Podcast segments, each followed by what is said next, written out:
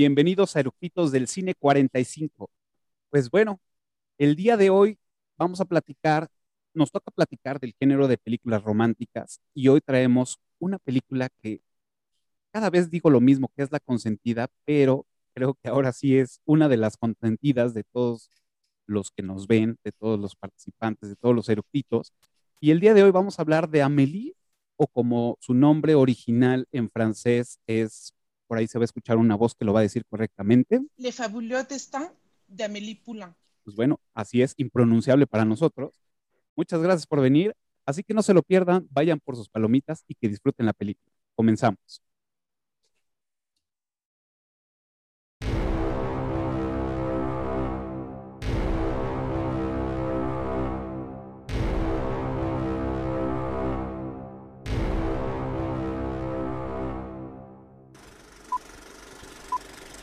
¿Ya está grabando?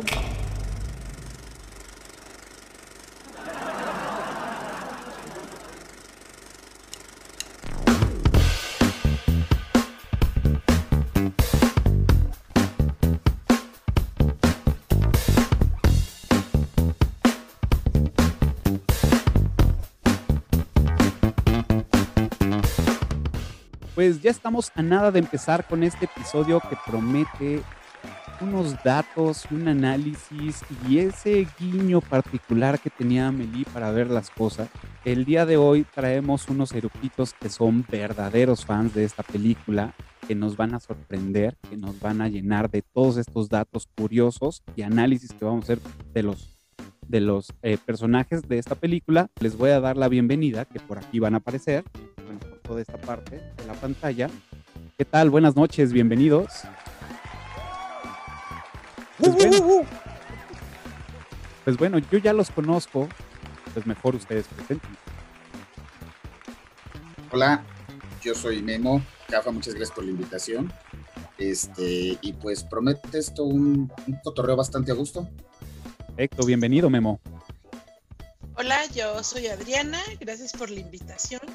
Amelie es mi película favorita, entonces espero que platiquemos mucho. Perfecto, Adri. Bienvenida, gracias. Buenas noches.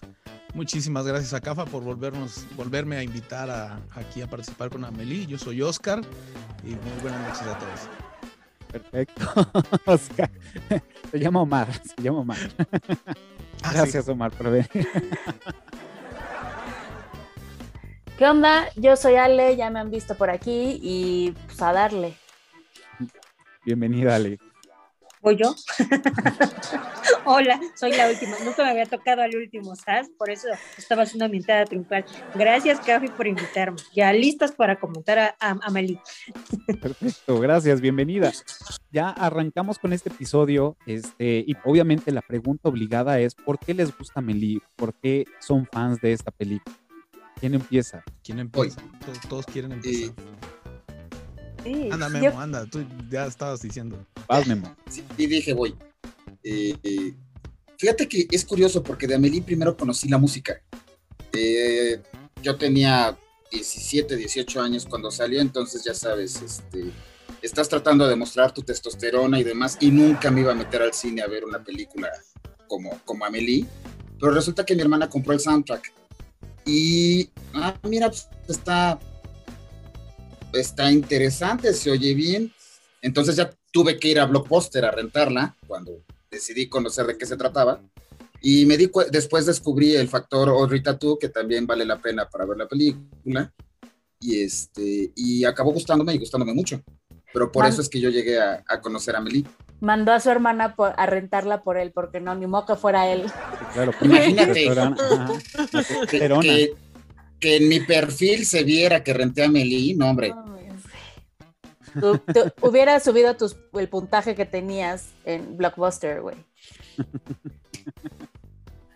Caray. Chin. Eh, yo me tardé mucho en verla, bueno, más o menos porque cuando salió no me llamaba la atención y andaba de rebelde. Mi mamá quería verla y yo, ay, no, yo no. Pues por decirle no a mi mamá, no la vi. Y en una clase eh, nos mandaban a ver películas y la tenía que ver. Ya tuve que ir al blockbuster a, a- a, ver- a rentarla y la vi y así de, ay, bueno, a ver, ¿no? Ay, no, qué cosa tan más maravillosa. Creo que no sé cuántos días te rentaban en Blockbuster, la verdad es que ya ni me Dos días, bueno, dependiendo del estreno. Ah, no, no era estreno ya. Pero, o sea, si los tres días, creo que los tres días la Fue la vi semana pasada. seguida. sí, casi, casi de, de cómo me encantó. La música me súper fascina. Y además es una historia que a simple vista pudiera ser muy romántica, muy rosa, pero tiene tintes de todo. ¿no? Entonces, me gustó mucho. Totalmente de acuerdo. Aparte, esta película se estrenó el 25 de abril del 2001. Ay, sí, O sea, ya, tiene 20 años. Ahí échense es- ese trompo a la uña, ¿eh?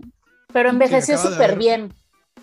Eso sí. Acaba Sí. de, de haber una Sí, convención totalmente. precisamente donde estuvieron ahí los actores y el director y todo por los Ok. 20 años de Amelie. Me llama la atención, ya me metí sin decir, ah, yo voy, pero me llama la atención que ya dos de los tres que he mencionado dijeron de la música. Y a mí me, me acuerdo que también me encantó la, la música. Y cuando vino Jan Tiersen a, a México, a Ciudad de México, a presentarse, mucha gente fue recordando a Amelie. Esperaban que fuera así un compositor tipo clásico y resulta que era de heavy metal el concierto. y este, y, to- y todos. se ¿Fuiste al del Teatro de la. Ciudad? No, yo no fui. Nada más me Ah, contaron. no. Es que yo fui, es que yo fui, y sí es cierto, o sea, veías a las abuelitas así de, madre de Dios, ¿en cuándo va a tocar a? Pues es la última canción en versión rock, señora, o sea, nada de lo que se imaginaba que iba a ser es Porque al final- verlo. el día del... el- a, la- a- a- a él lo venden como el compositor de Amelie y uno ubica la película Rosa, que es cero su concierto. Cero, totalmente. Pero bueno, perdón, Omar.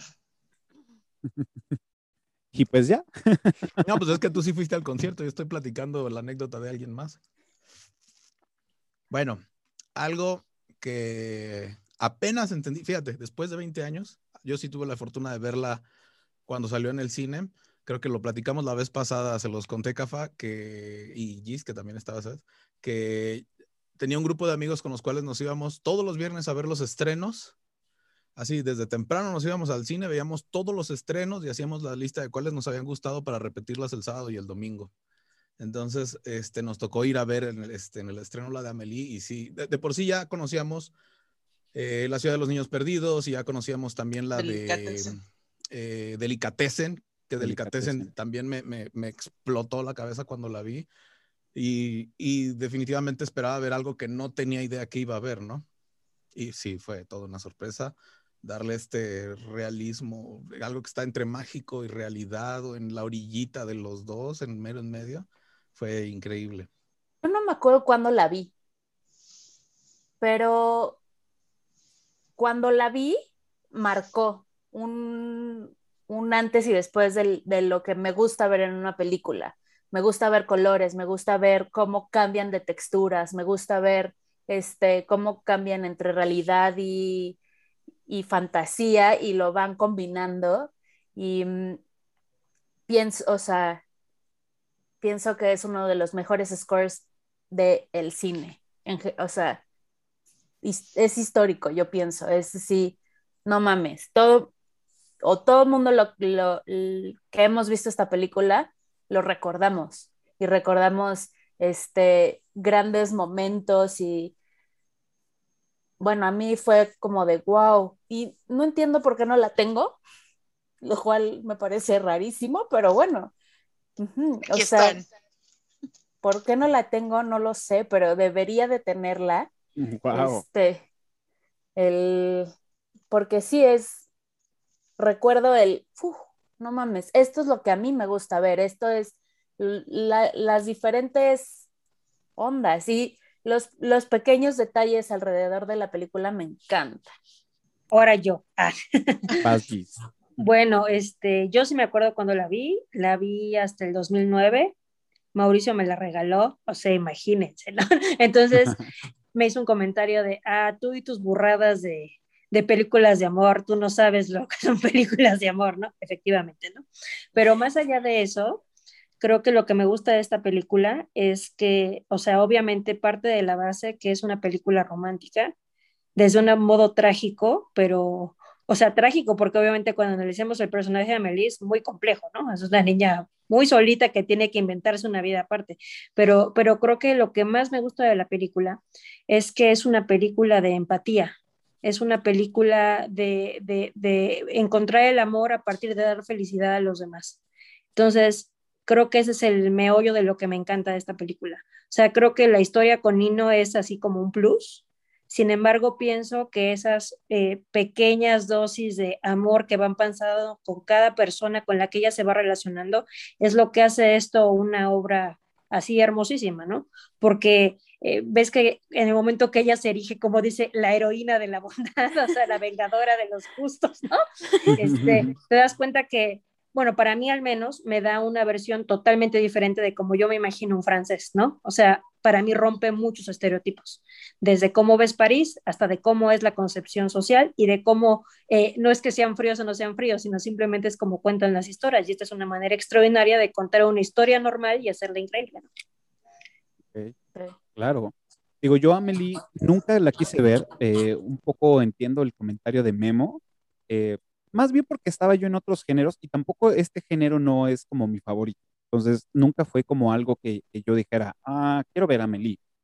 Eh, pasaron los años y de repente, pues en la película veía fragmentos, fragmentos, entonces como que, pues tampoco como que entendía todo lo redondo que era esta película y decía, ah, X, ¿no?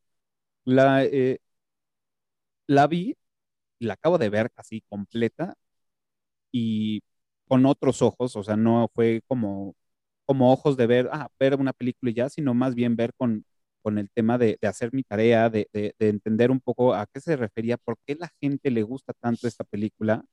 Entonces la empecé a ver y, y sí, realmente tiene muchos destellos que, que te llevan a la parte romántica, te llevan a la parte de una persona maquiladora, de una persona que, que, planea, de una persona que ve el mundo diferente a lo que pues, yo lo podría ver.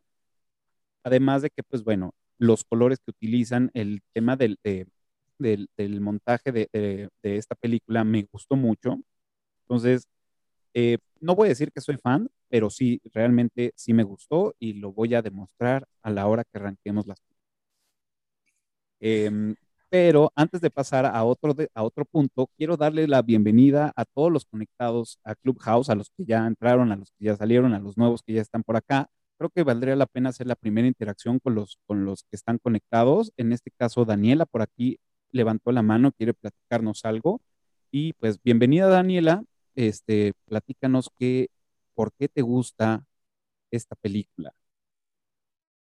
Vamos a ver si está. Bienvenida. Sí, Hola, buenas tardes. Creo que levanté la mano con mucha efusión porque se, se bajaba la manita y yo, ay, no sé si quiero hablar. Gracias por, por haberme aceptado y es que tenía que mencionar esto porque, bueno, yo primero que nada pues, se presento, ¿no? Yo no soy gran conocedora del cine, pero sí es algo que disfruto mucho y sobre todo eh, disfruto de ver películas que de otra, de otra manera son diferentes, ¿no? Ya no le llamemos pues, etiquetas de cine independiente, cine de arte, no, no le, no, yo no conozco mucho de esas etiquetas, pero sí me gusta ver cosas que tienen una propuesta. Y precisamente siento que Amelie fue la primera película que vi, este, este, un, con un concepto un poco diferente a lo que vemos en una película de historia de amor de Hollywood, que me abrió la percepción a, a, a apreciar este tipo de cine eh, que es un poco diferente a, a, lo de, a lo que estamos acostumbrados, ¿no? Y para mí se me tiene marcadísima, marcadísima porque la vi yo en el 2010. Yo vivo aquí en, en el país de, de, México, bueno, creo que todos aquí somos desde México y yo vivo en el, en el norte, vivo en el estado de Sonora. Y la vi cuando me fui de intercambio a la ciudad de Guanajuato. Entonces, eh, y al igual que, que alguna de, alguno de ustedes lo mencionó hace un momento, el soundtrack, el, el, todos los sonidos que compuso Jan Tiersen para la película me dejaron muy marcada y sobre todo por el entorno en el cual yo estaba viviendo en ese momento cuando yo recién vi la película en la ciudad de Guanajuato, que es también tiene su romanticismo, te encuentras a gente con el bandoleón en, el, en la calle tocando por monedas, te ponía los audífonos con el celular cuando iba, me dirigía a la universidad y escuchaba el soundtrack y en cuanto escucho la, la balsera de Amelie, se me viene recuerdos de esos seis meses que yo pasé en esa hermosísima ciudad a la mente. Eso, se me vienen los, los mejores momentos de mi vida a la mente y es una película que, que, tengo, le tengo gran apreciación después de 11 años de haberla visto, también sobre todo por el personaje de Amelie. Me, yo me siento muy,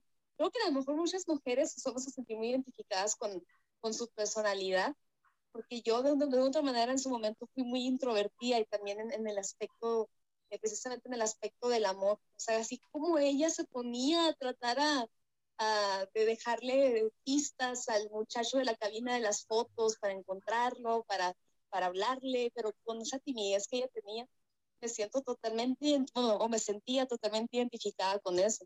Y la frase que le dice su vecino, ya por el final, cuando le dice, eh, Amelie, tú tienes miedo de que tus huesos se vayan a romper como los míos, pero no, no es así, tú eres más fuerte, tú no eres débil y tienes que ver como, no me acuerdo exactamente qué palabras usa, pero la, la inspira a que ella se motiva, se motive y salga adelante cuando le está hablando en su imaginación a través del televisor, ¿no? Bueno, no era su imaginación, creo que sí fue un video que le dejó a ella. Eh, total que, que, que, a mí me, me, me fascina y me tiene mi vida totalmente marcada esa película, me, me, encanta, está en mi, no la tengo físicamente tampoco, pero sí está en mi colección de la, la primera película que, que puedo decir se me viene a la mente cuando me preguntan de mis películas favoritas. Y otra cosa que me gusta mucho es cuando están presentando los personajes en la película. No sé si se han fijado, pero cuando los presentan, no los presentan como nosotros nos presentamos en la vida normal de yo soy licenciada en comercio internacional o yo soy abogado, yo soy doctor. No, presentan a los personajes con las peculiaridades de su personalidad. Por ejemplo, le presentan a Amelie y le y dicen, a Amelie le gusta ver a la gente reír en las, en las funciones en el cine. A esta persona le gusta, no me acuerdo qué, qué, qué otras características presentaban de los demás, ¿no? pero eso siento, eso siempre se me, me hizo muy bonito porque eso es un mensaje así indirecto que siento yo que están mandando que no importa qué es lo que hagas, es que es quién eres como persona, quién es tu personalidad, lo que realmente importa, ¿no? Y, y eso también lo tengo bien marcado. Me, me encanta, no, podría seguir hablando de muchas cositas que, que me, me encantan de la película, pero a mí me encanta en general. Claro, muchas gracias, Daniela. Vamos a seguir teniendo interacción con, con los que estén conectados en Clubhouse. Muchas gracias. Lo, único, lo, lo, que me faltó preguntarte es si tienes algún inconveniente de que tu voz y tu avatar aparezca en el video en YouTube.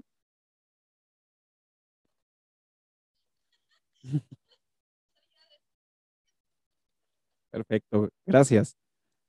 Pues bueno, ahí está. Daniela nos, nos acaba de compartir. Creo que pues, abarcó algunos, algunos temas de los que ya habíamos platicado. Y pues bueno, ¿les parece si eh, arrancamos con datos curiosos y vamos comentando también psicología de personajes, colores, bueno, todo lo que ya ustedes traen ahí en, en la mesa? Yo empiezo. A ver, venga Gis. Bueno, yo leí que la maravilla de la escenografía y de cómo está la fotografía y todo es porque se utilizó una cámara Technicolor, de las primeras eh, que se utilizaron para grabar a color. Y lo que hace esta cámara es que utiliza esos filtros, especialmente verdes y rojos, que se superponen para crear la imagen final. Y que, bueno, obviamente el director, para potenciar esta situación, casi toda la película está dinamitada en colores rojo, verde y marrón, ¿no? Para que sea aún más fuerte el efecto en las tomas. Entonces, bueno, pues sí, es precioso. O sea, de repente yo decía, los colores de la bandera de México al máximo. No, no, es claro. no, pero sí, está precioso, ¿no? A algunos les gané esta cosa, pero quería ir yo primero. Eh, no, sí, muy bien. De hecho, eso, eso es lo que, lo que busca, la saturación, ¿no? Y como bien dice, claro, este, este tipo es. de cámara de Technicolor, pues bueno, fue la primera cámara que se hizo para hacer filmaciones a color. O sea, un, un, recurso que pues ya tenía como tiempo, este, pues bueno, lo rescata para poderlo hacer, ¿no? Entonces eso creo que ayudó bastante para darle ese toque especial, ¿no? En esas tomas que se ve todo verde o todo rojo en los cuartos, o cuando las tomas abiertas y se ve todo verde, verde, verde, que, bueno, no que hayamos mucho ido muchas veces, pero dices, bueno, no es tan verde en la vida real, ¿no, París? Pero se ve increíble. Y, y fíjate que continuando con los, con los colores, el, el director se inspira mucho en, en, un pintor que se llama Juárez Machado, que es brasileño. Y si googlea sus pinturas, sí, sí tiene mucho que ver, lo, o sea, lo que dices, cuando está Amelie en su habitación, o sea, esa, no solo la saturación de rojo que, que empieza por la pared, sino hasta el tono de piel de Amelie, que, es, que podrías calificar como una mujer pálida, y ahí combina con un, como color marfil, como con un amarilloso, que, que, se acentúa con la pared, etcétera, el, y el resto de los elementos, y todo está influido por la obra de este pintor, Juárez Machado. Okay. Okay. Algo, que, algo que también tiene, y es que, déjenme, en el DVD viene un disco aparte de todos los special features ¿no? que, que tiene la película. Y hay una entrevista con el fotógrafo y, y, con el director. Y el fotógrafo dice, sí, lo que tiene, que está inspirado en este pintor, que va a ser rojo, verde y amarillo la saturación y todo, pero que todas las escenas, y si así te fijas súper bien, todas deben de tener un punto azul ya sea una lámpara, ya sea el carro, ya sea esto, ya sea el otro, hay un punto azul. Entonces dije, ah, ¿será? Y sí, sí es cierto. O sea, no en todas, pero sí en específicas, sí puedes notar perfectamente bien que, o sea, es una toma abierta, pero hay un algo azul. Entonces es así de, o sea, como por ejemplo cuando eh, Amelie va a la casa de los papás de Coliño, y que va a recoger piedras, se acerca hacia donde va a tomar las piedras, pero atrás se ve un carro y es azul. El carro del hombre fantasma es azul y contrasta con el rojo de sus tenis. Eh, las lámparas en, en, casa de Amelie son azules. Entonces, el asiento de la, de la cámara, bueno, ahí del cámara del boot, es azul. Entonces, sí, yo sí de, ah, órale la vestimenta de Amelie siempre va a ser, bueno, casi siempre es roja, pero dependiendo de sus sentimientos, es que ya lo combina con verde también. Entonces, sí, sí está muy loco eso, porque sí. hasta hay análisis de cómo es el color usado en esta película. De, detona, ¿no? El, el azul, uh -huh. vemos como muy bien lo dices, detona esta parte del, del, del misterio, ¿no? Y, y por eso uh -huh. también vemos también las flechas azules pintadas en, en el, uh -huh.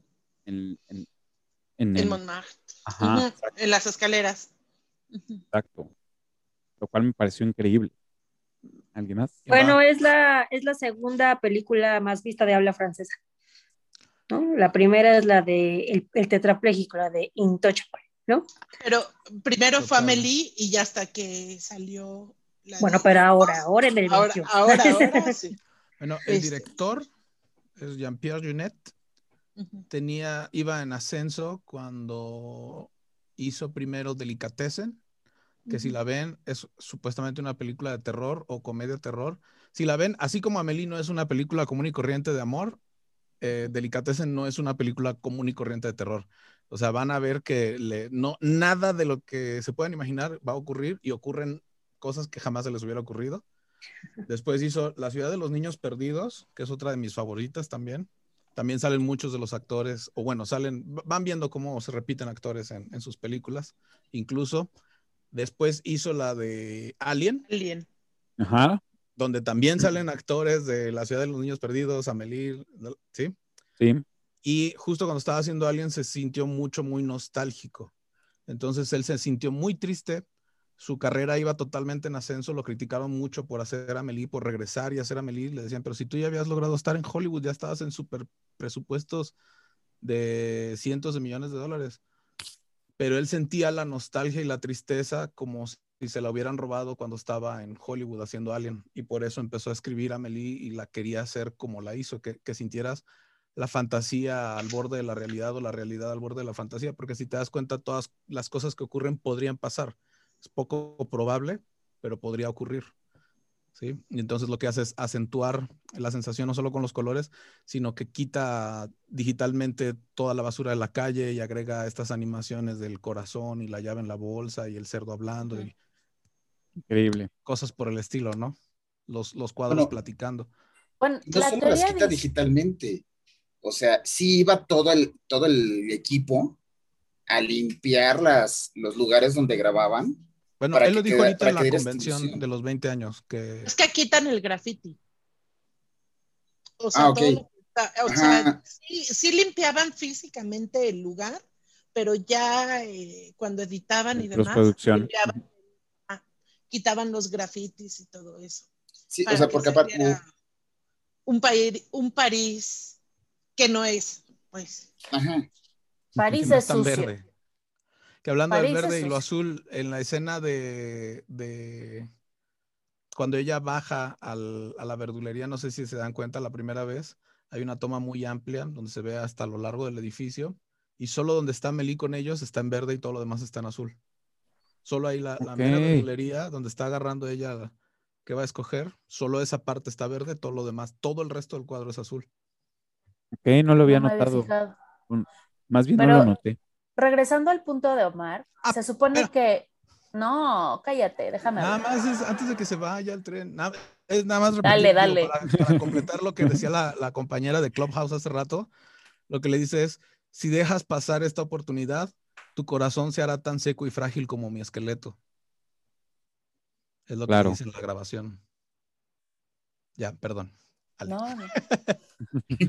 No, No, en realidad es. quería yo completar lo de lo del director, porque el director empezó a colectar como memoria y así para hacer Amelie en el 74. Entonces, desde el 74 empieza a colectar y después viene esta parte que tú contabas, no sé qué, y crea Amelie, que además el, la primera actriz que se pensó para hacer Amelie no era Audrey Tautou, sino era otra actriz que no pudo serlo porque había firmado para otra película, no sé qué, Gosford Park. esa. Y este, voy a decir que sí. Y eh, este cuate hizo muchos, este, audiciones, no sé qué, y luego se encontró con un póster de una película que, estaba, que hizo Tautou, y cuando la vio dijo, "Ah, este es mi Amelie. Esta, o sea, esta es la, la, la buena, pues. Y ya. Claro. De hecho, vi unos videos del casting que, que estaban haciendo y sí, efectivamente yo dije, a huevo. O sea, de- desde el casting dije, ella es.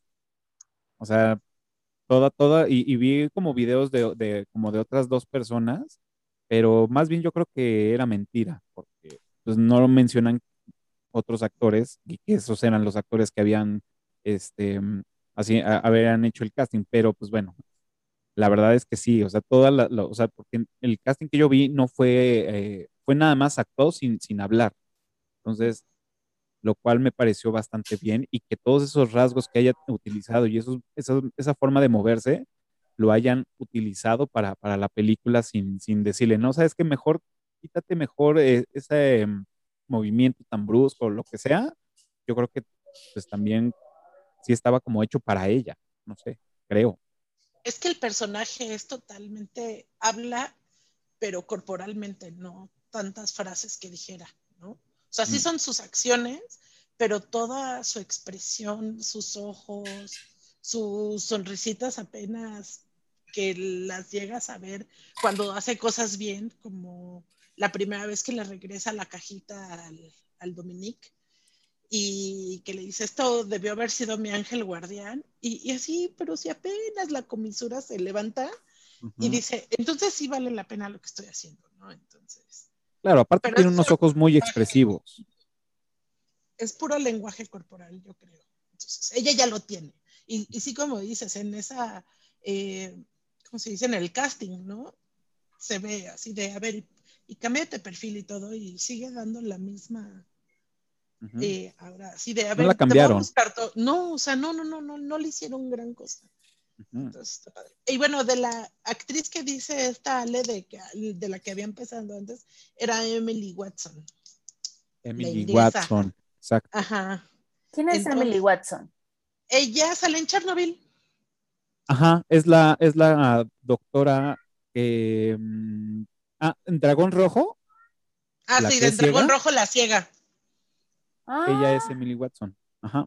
Y salió en Chernobyl, que es la doctora que está investigando todo lo que estaban haciendo mal los güeyes en, en Chernobyl. Es ella.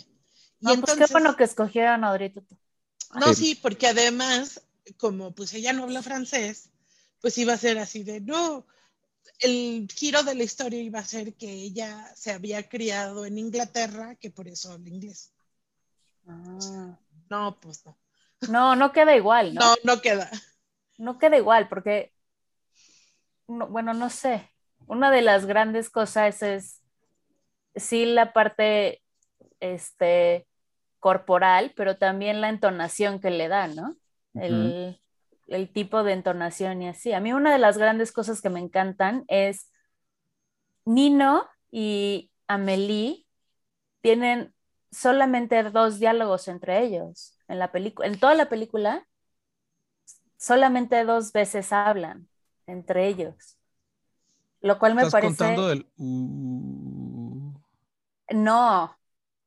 Estoy contando. Hablan en el restaurante. Hablan en el restaurante y hablan por teléfono en Momat. Y that's it. Claro. No tienen, o sea, el bu no te cuenta porque Amelie no hizo nada, nada más se orgasmeó ahí con el bu. Así con los ojitos. Ajá, o sea, nada más así. para ella ojitos más que en lo del restaurante y lo del teléfono. Claro que, nada bueno, más. ahí podemos partir también de que, pues bueno, Amelie tenía este padecimiento que era, era este trastorno de ansiedad social, ¿no? Entonces esto también fue lo que motivó a que ella tuviera como este sí quiero y no quiero acercarme a la gente. Porque Pues desde es niña que- estaba sola, ¿no? es que es muy solitaria, ¿no? con nadie. No lo tomaría Yo- como trastorno. O sea, Pues bueno, según No, esto es- en es el guion. De, de- de hecho, la esto- película.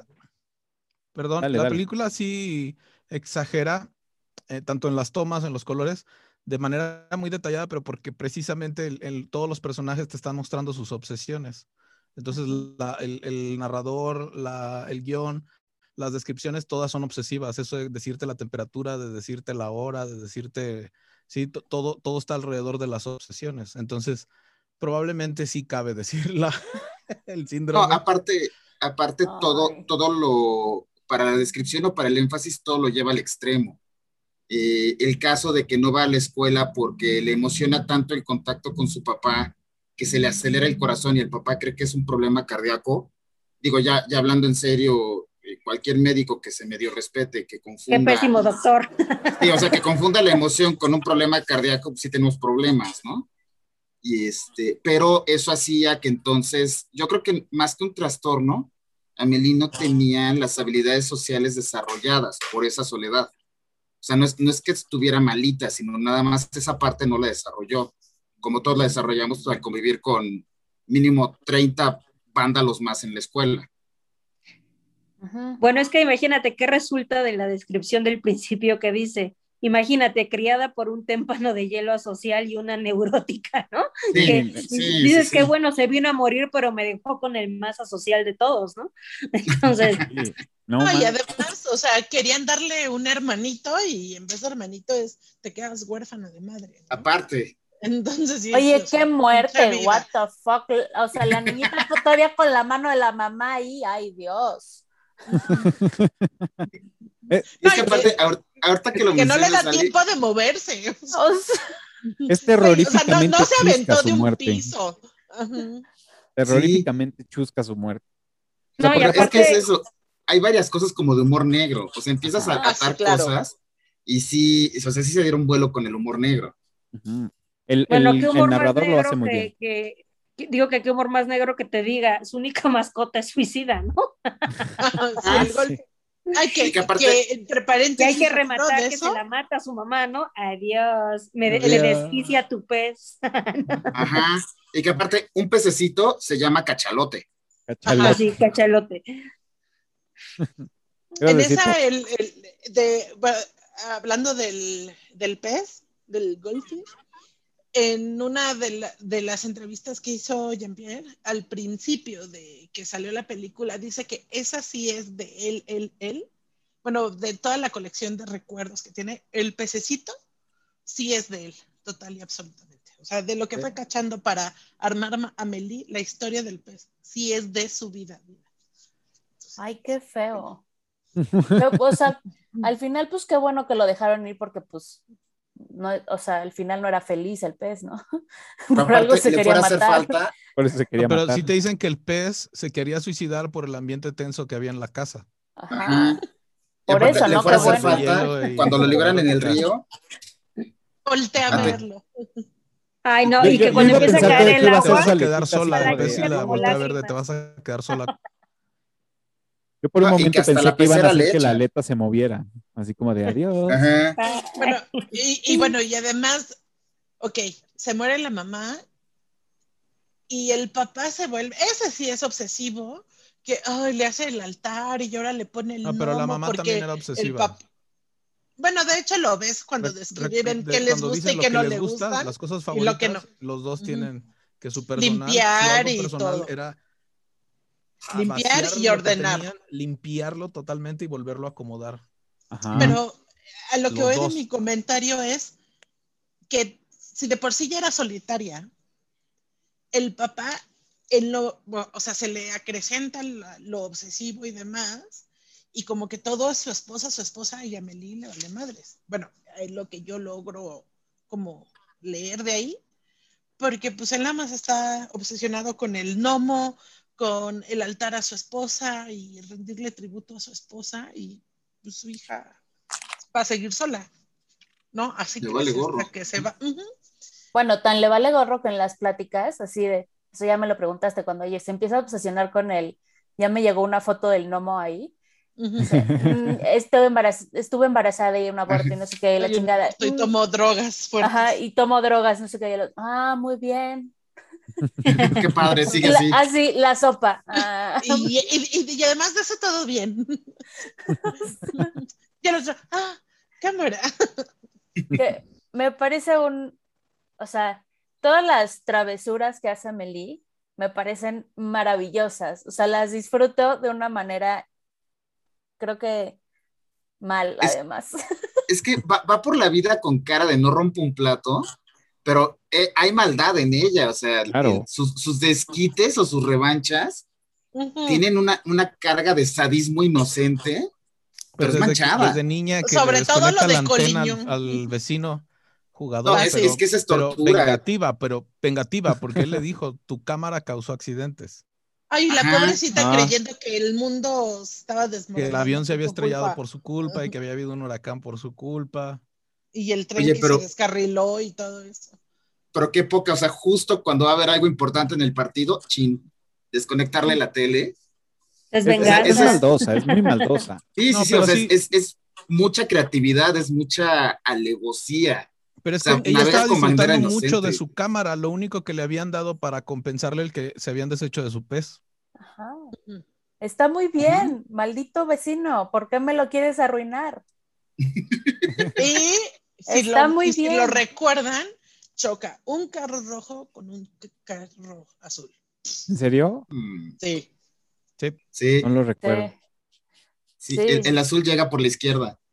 Ah, eso ya no me acuerdo, pero sí, es un rojo contra... Sí, llega por la izquierda el azul y el rojo por la derecha. Pero bueno, la, de estas grandes este, travesuras que hace, la, a mí una de las grandes escenas que, que hay es cuando agarra al cieguito y le empieza a contar qué está pasando alrededor. O sea, y cómo se ve, cómo le va cambiando la cara al ciego de... Es como si lo viera como si en verdad es- Conozco el entorno. conozco y puedo, o sea, oler, puedo sentir, puedo, y bueno, al final se ve que lo deja y el otro así de... ¿qué Y ella de viene La luz. Eso, Viene, viene justo después de entregarle la cajita a Dominique Brutudo y que él ya, ella ya viene porque hasta el narrador Viene dice, cargada. ella se siente feliz hasta y todo, lo ve y dice, pues de aquí soy y cómo se le marca el corazón, clavícula y todo y toda una bomba de luz ahí. ¿no? Eso se Al le final, ocurre al ¿cómo se director queda? porque cuando se mudó a vivir a París vivía en un centro, vivía cerca de un centro para ciegos, donde todo estaba adaptado para ciegos y lo que le gustaba hacer era ponerse atrás de ellos e irlos siguiendo sin que lo escucharan, pero le daba mucho miedo y entraba en ansiedad. Entonces dice, Ok. Amelie logró hacer lo que yo quería hacer. Mm. Wow. Órale. Eso, eso está cabrón. Está muy bueno. Tú, Gis, Bueno, si quieren podemos seguir con datos curiosos, pero bueno, yo nada más quisiera comentar una escena. dale, dale. Por ejemplo, ahorita que estaban hablando de Dominique Brotodó, este, bueno, obviamente pienso que eh, cuando toda ella toma la, Amelie toma la decisión de entregar la cajita, pues yo creo que ese es como el parteaguas de la película, obviamente, ¿no? Que decide cambiar su antisocial vida por, pues querer la resolver la y es su manera de, de, de interacción, intera- de interacción y de relación, que al final de cuentas sabemos que su Pepe Grillo es este Raymond, ¿no? Bueno, el, el, el- el de vidrio, ¿no? Entonces, a mí la escena donde el Dominique está eh, recordando su infancia, donde empiezan a hablar del Tour de Francia y eso, pero en especial la escena donde se caen las canicas, Las canicas. se me hace una escena espectacular, se me hace una escena hermosísima, o sea, eh, porque lo están regañando, pero él está haciendo como la cara de ¿por qué me están fregando? Y cuando se rompen las canicas, bueno, a mí me parece así una toma que yo la regresaba y la regresaba porque, pues, por ejemplo, para mí jugar con las canicas era como mi máximo juego de chiquita con mis amigos hombres, ¿no? O sea, era como me dejaban jugar con ellos, ¿no? Entonces, bueno, eh, creo que visualmente, o sea, es de los pocos espacios, o sea, es muy bien utilizado el recurso de cuando se vuelve blanco y negro, ¿no? Entonces, creo que por eso eh, es una escena digna de mencionar. Además de Eh. que ya lo habías dicho tú, eh, Pop, de la escena cuando él le está diciendo, Dominic, Dominic llegó el, el ángel de la guarda, me encanta cómo se llama la parte en donde dice, creo que debería de buscar a mi hija antes de que el que esté en una caja esté yo, porque, y un poco antes dice, ¿cómo puede ser que toda la vida de pequeños queremos crecer? Y, todo lo que queda de tu infancia cabe en una caja, ¿no? Entonces, o sea, como dices tú, lo dijo Mar, ¿no? Está lleno también de frases espectaculares la película, ¿no? Bueno, está ahí mi participación. De, esa escena de las canicas que dices, Gis, por mucho tiempo, creo que hay una escena final que tiene que son las piernas de Dominic de chiquito y cómo están saltando las, las canicas. Hay pues fotos, ¿no? De, de la película. Esa era mi, mi, protector de pantalla de mi computadora. Ah. Por muchos años lo fue. Así, por muchos, muchos, muchos años lo fue. Porque me encantaba esa escena en particular. El día trágico, como lo llaman, ¿no? El día trágico. El día trágico. Pero hay, Es que aparte, ¿cómo, ¿cómo te enfatiza la desesperación? O sea, no sé cuántos niños eran, pero la desesperación de ya irse a formar, que recoge y recoge y recoge canicas y nunca Y no se acaban. termina. Y, no, ajá, y aparte eran tantas que le rompen las bolsas. O sea, es, es ahí como te están enfatizando la, y te transmiten la desesperación de casi, casi ya déjalas, córrele, güey. te- No, y además el profesor casi ahí Jaloneándolo. Ajá, pero sí, que no pueden, o sea, como que le falta la respiración y no puede silbar más. Y así ya le jala la, la oreja y todo, y ya, uf, la tristeza, ¿no? Que se rompen las bolsas. Pero sí, pobrecito. Mira, ahí está. Justo ahí pues, está. Justo ahí está. a mí otra de las grandes escenas, eh, se los voy a decir, es cuando Julian llega con el señor de cristal a entregarle su pedido y empieza a abrir y se ve cómo empieza a disfrutar el y no, no mames, así de no me gustan las alcachofas, no sé qué, esta sí le va a gustar Ese güey me da Y- tanta em- ternura. y empieza a disfrutarlo de una manera puta, güey, me encanta, es un- uno de los personajes que más ternura y así, pero dis- Es que es totalmente como- inocente. Ajá. Y además, Sí. ¿cómo no vas a tomar partido por él si el coliño es un hijo de la fregada con él? Ajá. Y Culero. también el, el Raymond, o sea, él sí le está enseñando y todo y demás, pero si trae un ataque de locura, lo va a tratar mal, ¿no? Y como que en su inocencia y, bueno, ubicada en la fecha en la que es- todo es Lady D, porque se acaba de morir y fue en París, y pues yo creo que en las noticias ha de haber estado 24 horas, ¿no? La, la mujer. Entonces, pues era el tema del día, de, de los días ahí.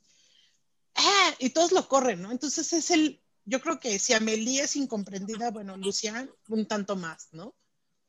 Pobre. Aparte, el- o sea, ¿cómo, cómo lo que describes que sí, o sea, la, la realidad corre en el 97, Ujú. pero corre, corre como en una realidad paralela de un país totalmente limpio, etcétera, etcétera, con muchas cosas como, como antiguas, con usos como antiguos.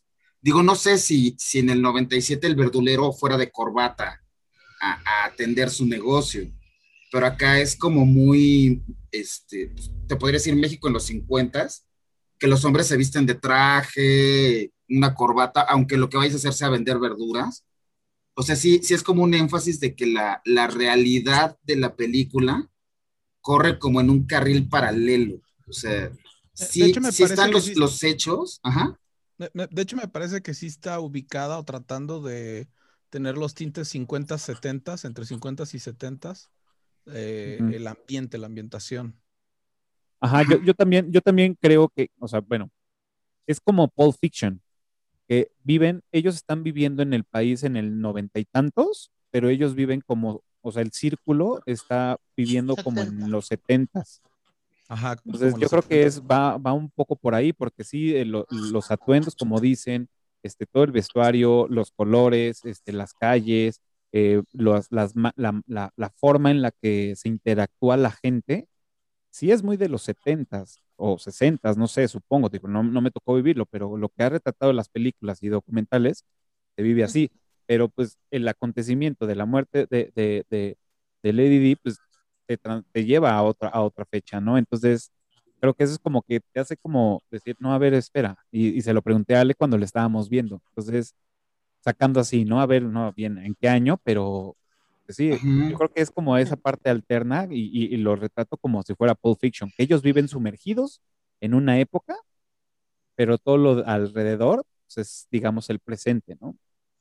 Que, que aparte el- la muerte de Lady Diana como que sí tuvo influencia en la vida de mucha gente, etcétera, etcétera. Saludos Inglaterra, pero el- la influencia que tuvo en la, en, o el parteaguas que tuvo en la vida de Amélie fue que derivado de la muerte de Diana va al baño o sea, y entonces encuentra la caja. O sea, fue... como el humor no- negro no que dice fue Omar. un- Ajá, no, no fue como un efecto como el que pudo haber tenido en la vida de mucha gente, sino nada más fue el suceso que desencadenó El que ella encontrara la caja. Sí, porque Sí, la sorpresa fue que se le, Sí. se le cae la, la tapa del perfume o lo que sea y bota el azulejo. Pero de ahí hasta apaga la tele porque encuentra la cajita, no, no le hace más espaviento a eso. Sí, digamos que es un hecho que, Aislado. o sea, es un, el hecho de la muerte es parte de lo que provoca todo lo que va a venir haciendo Amelie durante la película, ¿no?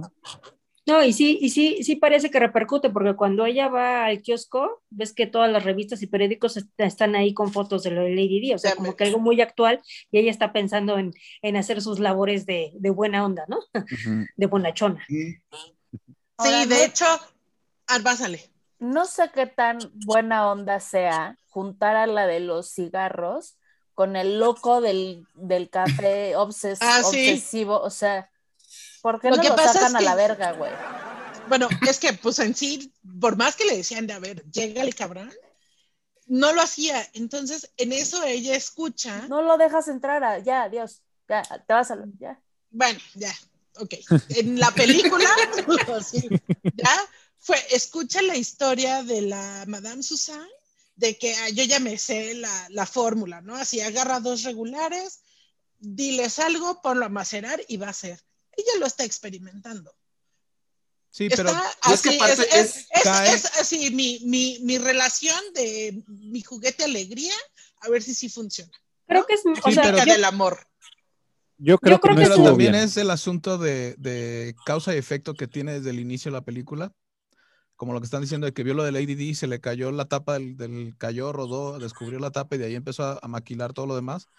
El que ella hiciera eso con, con el obsesivo, otro obsesivo, con la hipocondriaca, hace que la amiga esté libre para que ella sea la que le dice a la- al chavo del que ella está enamorada que ella es Amelie, donde vive y la, la, la, y que al mismo tiempo el obsesivo se entere de que se estaban pasando mensajes entre ellos dos para que Amelie crea que se lo quitó la amiga y esté llorando pensando que llega el gato, ¿sí? O sea, es, es toda una super conexión ahí eh, que, que lo hacen toda la película, toda la O sea, película. sí, pero, Pero- no está bien. No, pero o sea, si es que- llega de hecho, alguien Amelie- que es obsesivo, no lo juntes con tus amigas, güey. Pues que A ver, es que ninguna también- son, Ade- no son además, Amelie amigos. se da cuenta al No son final. amigas. Creo que no son no amigas. y estuvo de la hipocondriaca hasta ve cómo le grita cuando le tira encima el café. El, el ¡Vive café, vive la France! y, y que aparte le hizo un favor tirándole el café, pero Claro. Aparte le estaba También- favor. también tiene que ver que Amelie navega con bandera de inocente, pero es más, o sea, los junta como experimento. O sea, es, vamos a jugar con la vida de este par y vamos a juntarlos. Ajá. O sea, es- Bueno. eso sí te habla de que no, no es precisamente psicosis. inocente, dulce y tierna, ¿no? Bueno, no, no, no, pero porque es que tampoco te están sí, ¿eh? implicando que ella lo haga con maldad. Ajá, no. Por un momento a los dos los hizo felices. Exacto. No, pero ella, ella está diciendo, ah, mira, ella dice que la, que la receta es toma dos, déjalos más, pues vamos a ver si sale. pero, o sea, pero fíjate que. Pero agarró a los dos más infelices del lugar. Exacto. Pero su Exacto. primer sentimiento no es, es darles felicidad, o- sino es a ver si es cierta la fórmula. Pero No. agarró a Ah, bueno, eso va a sí, provocar que es sean felices. felicidad. No, es darles No, pero lo primero es vamos a, vamos a ver si sí No. funciona. No, no, No. El, el- el motivo de Amelie de todo es, es mejorar la vida de alguien. Ajá. Exacto. No o sea, sé. de hecho, si lo ves fríamente, sé, o sea, ha- hay un comentario que dice Susan, o sea, la dueña, que le dice, cuando están, supongo que ya era después de que se habían acostado y habían hecho vibrar ese baño, que de hecho existe, ¿no? Eh, cuando empieza a decir ella, eh, mira qué contesta y positiva estás, ya te dio el virus que nunca te había dado, o sea, te dio el amor, ¿no? Y el otro que siempre estaba encabronado, pues ya estaba de buenas. Entonces, básicamente, bueno, yo quiero hacer este comentario por ahorita lo que dicen. O sea, parece que Amelie, además de que ella siempre quiere mejorar la de los vedas, que de eso sí estoy eh, de acuerdo con Omar, o sea, es como dar un extra de bondad, porque pues al final de cuentas ella dijo que esa iba a ser su misión, ¿no? Entonces, yo sí creo, y, y estuve leyendo, de que eh, también como que la importancia de esta película y de que se haya vuelto de culto es que se volvió un culto para todos los solitarios. O sea, al final de cuentas te ponen, eh, si, si, ustedes se fijan a todas las personas que va ayudando, incluyéndola, son personas que están solas. Entonces, yo siento, más allá de que lo hiciera con maldad, es, primero, pues ya lo dijimos, partimos de la base de que ella no tiene experiencia con relaciones. ¿Ves lo que dice que se está acostando con un güey y se Y está otra de, ah, esto es una relación? Pues no lo intentó, ¿qué dijo? Lo intenté dos veces y no tengo experiencia, ¿no? Y, y entonces yo siento que el hecho de que haya juntado a Joseph y a, a la hipocondríaca le, les, les, quitó, o sea, un poco de la histeria del lugar. O sea, pienso que ella no es amiga de los de ahí, es como su sí. círculo, pero deseaba mejorarlos de alguna forma a todos los que están ahí. Y sí, obviamente lo que dice Omar, el momento en que Jean está libre, de alguna forma, ¿no? Pues como que se abre la puerta para que ella pueda pues visualizar si puede existir una realidad con, con Nino, que, que si te fijas al principio, este, el Raymond, el pintor, el de vidrio, le dice, güey, o sea, eh, esta niña, la de la pintura, ¿no? Que hace la metáfora de su uh -huh. vida, este, sí, y sí tendrá ganas de tener una relación en la vida real, relacionarse, no solo estar como de mirona, de metiche, ¿no? Y entonces, eh, pues yo creo que sí, eh, o sea, creo que sí se cumple el objetivo, o sea, todos a su forma y en sus modos, pues van a estar experimentando salir de la soledad. O sea, por eso cuando ves el resumen al final de cómo le va yendo a los todos, bueno, pues no todo es perfecto, ¿no? O sea, ya al final de cuentas el mensaje es ella se arriesgó, los otros también, lo que pasa es que ellos, bueno, pues nada más era una necesidad vacía, ¿no? O sea, pues, pero uh -huh. porque están solos, ¿no? Sí, yo pienso claro. que no lo hizo con maldad. Lo que hizo con maldad fue con el señor de la verdulería, el cotillo. Ah, el coliñón. Ah, bueno, pero ese era una... es venganza. Eso sí, venganza lo absoluta. hizo con, con toda la intención de, Sí, más porque sí, no, no, no, el claro. narrador lo dice. A Lucián, si lo quiere, a este güey, pues porque se lo tiene que tragar, ¿no? Entonces. Sí, no, pero que... insisto, bueno, bueno, ya para avanzar, el, eh, de las maldades que le hace al, al, verdulero, sean sinceros, una buenísima, pero yo creo que a nadie se nos ocurriría cambiar las chapas. La, la que es de palanca, pon- o sea. Ah, es un de- sacadón de la de- la crema de la crema de los pies con la de con la No, pasta de las pantuflas. es muy ahí- buena. Imagínate Yo creo que de las que- cresta Hay piel, las dos que me yo creo me que de las que te podrían traumar sería las pantuflas Las pantuflas, sí. y la otra sería una, bueno, la pantufla que decir, güey, no mames, ¿en qué momento me creció el pie? No, pero Ayer ahora calzo hoy. más grande. Y otra, y yo, u otra que es desesperante, es que la- una agujeta se te rompe. Otra. Para mí, las dos, las dos mejores son la de las lámparas, que le bajó el, voltaje intensidad. a todas las El lámparas. voltaje Y de ahí que le cambió el teléfono directo a su mamá a línea al- de ayuda. a la línea de ayuda. ¿Qué, qué, yo nunca, ¿qué es lo que le Es que es- pone como sal o qué? Al- Sal. Sal, ¿no? Sal, Sal. ¿no? Ajá. O sea, es que insisto, o sea, al final no es, no es un, no, o sea, no es villana. O sea, es, es malévola. Es o sea, sí está por arriba de las, está por arriba de las justa. travesuras, pero por abajo de la villanía. Porque esta, esta serie de cosas son muy creativas, son una patada en el hígado, pero están en esa leve frontera entre travesura y Y es que ella Y- no lo iba a hacer. daño. Ella le iba a entregar su llave. Él, ella ve la Y se la llave, rechazó la tres saca veces. y le dice, oiga, no, no, no, de las cosas que se va vengando es por las cosas que le hace a Lucía. Entonces, pero- pero le, va a dar que- la, le va a dar la llave y la otra sí, ¿qué quieres? Así porque dice está que a por tres espárragos. O por, o por una historia local. Y el otro va y hace la refregada, va, saca la copia y nada más se la guarda, no hace nada. La primera vez, porque nada más dos veces le hace cambios. La primera vez fue algo que se estaba burlando de este Lucián, que le dice que es un Ajá. idiota y demás. Y la segunda fue cuando, de hecho, es una de las superfrases que le dice: Usted nunca podría ser ni un vegetal, porque hasta las alcachofas tienen corazón. Tienen ¿no? Y que corazón. todos se burlan de él. Esa fue la segunda vez que le hace todo y que el otro ya está todo traumado. Pero en sí ella no le iba a hacer nada, ella estaba haciendo lo correcto, entregarle su llave y el otro pues empezó de tarado. Pero lo hizo. Lo hizo. Sí, y de hecho Y la segunda bien. vez, Y cuando le hace bien. más de lo del teléfono y todo eso, es porque se burla de que quiere aprender a pintar. O sea, pero es lo que Sí. te digo. Y Está la- en la esa frase frontera del- entre travesura y, y maldad.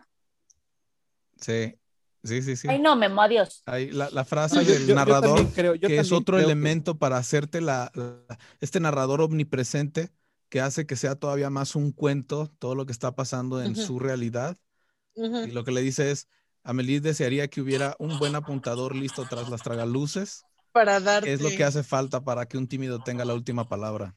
Sí, porque al final cuando le dice esas palabras, ¿no?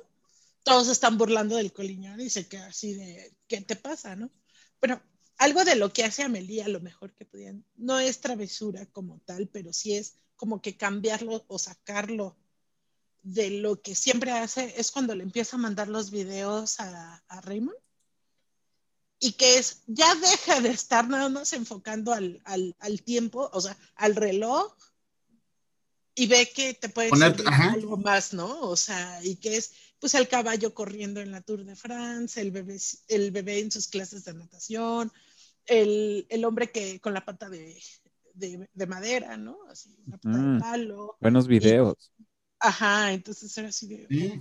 wow, ¿no? O sea, a lo mejor dirías, son lo más random que te puedas imaginar. De ahí, mí se me hizo, se me hizo videos excesivo. que los graba en la madrugada, que se paraba solo para verlos y podérselos grabar, y lo que dice el, el, el señor de la pata de palo después de que baila, dice, yo nací un 13 de, un viernes Un 13, viernes 13. la suerte siempre ha estado en mi vida desde que nací, así que si me preguntas, soy una persona llena de suerte. Hoy es martes 13, Ajá. eso es cierto. Por cierto, estamos grabando en martes 13. martes sí. por 13, cierto. sí. Pero desencadenó a que Raymond empezara a pintar otra cosa. Cuando Amelie ya sale y demás, empieza a pintar otro cuadro. Y es, bueno, ok, o sea, hay, hay más, está bien. Bueno, sabemos, no puede salir porque pues se nos rompe, ¿no? Y, Sí, pero pues él. y a esa edad, y a esa edad está cabrón, güey. Ya no hay O sea, refacciones. O sea, a esa edad ya. A mí se me, se me, se me hizo curioso que sí estuviera enfocando a un reloj, la justificación del por cuál no, no se las compré. O sea, fue algo que dije, "Mm". no, o sea, creo que Pero es podría algo que yo haría también. podría utilizar otro, otra, otra excusa, enfocar a otra cosa, este, no sé. Se me hace muy, muy, muy, muy, muy cagado, sí, pero no sé. No, creo que, que solamente el reloj, creo que abusaron de, de eso, pero bueno, es lo que Yo- me como quedo que con no la le duda. encontraba, no le encontraba como mayor uso a, a la cámara. Exacto. Él nada más, nada más era pintar. No, o pero sea, no- no, pero pintar, realmente- ¿no? Usa la cámara como pretexto para decirte, ni, ni me importa la cámara, pero realmente lo que significa eso es no me importa el tiempo. O le Sí. gusta mucho el omega. Y lo, lo- lo que está haciendo es, es jugar, está jugando con el Había que sacar el patrocinador. y de que no le importa la cámara, sí, patrocinadores. Lo, lo que yo me, ten- yo me pregunto es, ¿de qué vive Raymond? Porque si de está en su venderlas. No, porque está ahí. Las tiene está ahí ahí en- guardadas. Las tiene guardadas, guardadas. sí. ¿Cómo paga sus cosas? o Bueno, pero a es lo que es mejor europeo. tienen- y- y- es una historia de es francés y fantástica. ellos tienen un, un- una base, un- un, income. Entonces les dan, dependiendo si tienen enfermedades. Hay gente que vive muy bien si tiene un hijo que tiene algún problema, si nace un hijo con algún problema, el gobierno Es un para joven ayudarles construyendo con el eso. futuro. Eso, eso, los becan. Sí, sí, eh, fuera de juego sí los, los les dan un, ingreso básico construyendo cuando tienen algún problema que les impide trabajar y no tener algún empleo. Oigan, y de la otra cosa que no hemos hablado es de la Madeleine Wallace, a la de las cartas. La portera Ajá, así. la portera. Eso, eso era algo que yo tenía planeado preguntarles antes de, de- de adentrarnos en la historia, que bueno, obviamente ustedes ya vieron la película y muchos de los que nos están viendo ya la, ya la han visto, y es, a ver, ¿estamos de acuerdo que mintió? Sí, ¿no? Mintió. ¿Estuvo bien o estuvo mal? ¿Cómo otra vez? ¿En qué sentido la pelea? Ok. Amelie le mintió. haciendo con la carta. Ah, ya, con la carta, ya. ¿Estuvo bien o estuvo mal? Pues psicológicamente yo creo que está bien, porque es una mujer que está estancada. ¿no? Y entonces no tuvo ahora, por así decirlo, closure y al estar muerto nunca lo va a tener.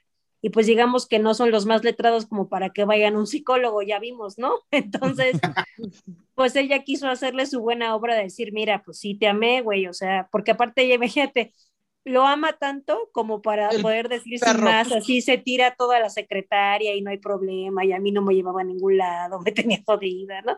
Y, pero le, le, le embalsama el perro, ¿no? Entonces, eh, no tiene closure. Entonces digo, tal vez es así como lo que hemos dicho muchas eh, veces, es como una mentira blanca, para mí, ¿no? Sí, yo- Porque yo le hace toda la Luis. historia. Le hace toda la historia de que le, como coincide con la noticia de que en Montblanc encontraron un saco. Un cargamento. de- ándale, eso. Ajá. De Y- correos. Y eso es muy curioso porque lo ve entre todas las historias del ABD que Y está pensando en alguien tiempo, más. encuentra Ajá. en ese, así, en ese cachetitito de las ocho columnas, ese, esa historia, y de ahí la agarra para crearse toda la historia, para darle ese closure que dice está allí o sea, a la madre. De hecho, de ahí desatan dos cosas más de justo ese momento. E- Esa Ah. observación de que todos están hablando de Lady D y justo la del puesto de periódicos le dice, ¿cómo es posible una princesa tan joven y bella? Y le dice, si fuera vieja y fea, ¿no sería trágico? Exacto, es buenísimo. entonces de ahí toma la idea para las cartas, que justo en el momento en que Amelie está deprimida, la señora que era la que siempre está deprimida le dice, hay cosas bellas en el mundo. Dice, Claro. "¿Y tú Ajá. qué?". porque cuando regresa toda triste, esta Amelie de que le dice el Joseph, o bueno, el loco, el novio loco, de que está... Ay, ¿cómo se llama la De que la amiga está. de está que la amiga se fue con Nino y que la otra así de, "Ah", o sea, todo lo que trabajé y mira, ¿no? O sea, uno no sabe para quién Todo lo trabaja que literal. Todavía que le cuido el gato. así de, que así. me aventé. No, no, es que no es esa amiga, es, es Gina, la que era la, no- la primera novia del... Sí. La mesera. Pues así, la Ajá. mesera. La mesera, La, no la del. la que sí. truena los huesos. Ajá, Que sí. truenan los huesos, exacto. Este, Exacto, que su Regresa los y la huesos y los refranes. Y entonces está toda triste, llega y la otra está, pero bueno, que echa mariachis y confeti por la carta, ¿no? Y la otra va subiendo y le dice, ¿usted cree en los milagros? O sea, porque le empieza a contar, ¿usted cree en los milagros? Y Hoy ella no. cierra y dice, hoy no. Y empieza a quitar las copias que dice dónde y cuándo, de, de cuándo se van a conocer. Entonces, Claro. sí, Bueno, sí. eh, algo, algo padre, digo, fuera de, de, de la carta, yo también creo que fue, fue una mentira blanca. Ah, probablemente lo haría, no lo sé, pero algo que me gustó mucho es cómo ella hace los recortes de, de las otras cartas para unir las frases y todo. Y cuando le está leyendo, me encanta cómo cambia el sonido conforme a cada palabra de cada carta. Eso, eso me encantó. O sea, fuera cuando- de todo lo que le dice, cómo Son los cómo sonidos que ella escucha cuando está leyendo las Ajá. cartas. Me, me encantó, o sea, realmente me gustó cómo hacen esa, esa transición, estuvo súper chingón. Ahora sí, perdónenme, ahora sí, porque ha querido hablar desde hace rato, pero le- lo, interrumpimos. Amélie a 6 ans. Comme toutes les petites filles, elle aimerait que son père la serre dans ses bras de temps en temps. Mais il n'a de contact physique avec elle qu'au cours de l'examen médical mensuel. La fillette, bouleversée par cette intimité exceptionnelle, ne peut empêcher son cœur de battre la chamade. Dès lors, son père la croit victime d'une anomalie cardiaque. À cause de cette maladie fictive, la petite Amélie ne va pas à l'école. C'est sa mère qui lui tient lieu de préceptrice. Les poules courent souvent au couvent. Les poules couvent Très bien. souvent couvent. Non Privé du contact des autres enfants, ballottée entre la fébrilité de sa mère et la distance glaciale de son père, Amélie n'a de refuge que dans le monde qu'elle invente. Dans ce monde, les disques vinyles sont fabriqués comme des crêpes. Et la femme du voisin, dans le coma depuis des mois, a en réalité choisi d'effectuer d'une traite la totalité de ses heures de sommeil. Comme ça, je pourrais rester éveillée jour et nuit le reste de ma vie. Le seul ami d'Amélie s'appelle le cachalot. Malheureusement, l'ambiance familiale a rendu le poisson rouge neurasthénique et suicidaire.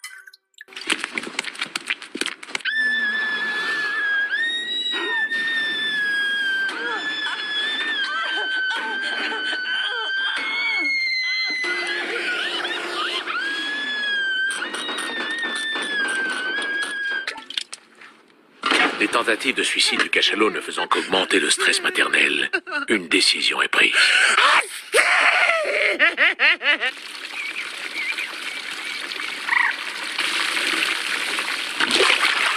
Pour consoler Amélie, sa mère lui fait cadeau d'un instamatique Kodak d'occasion.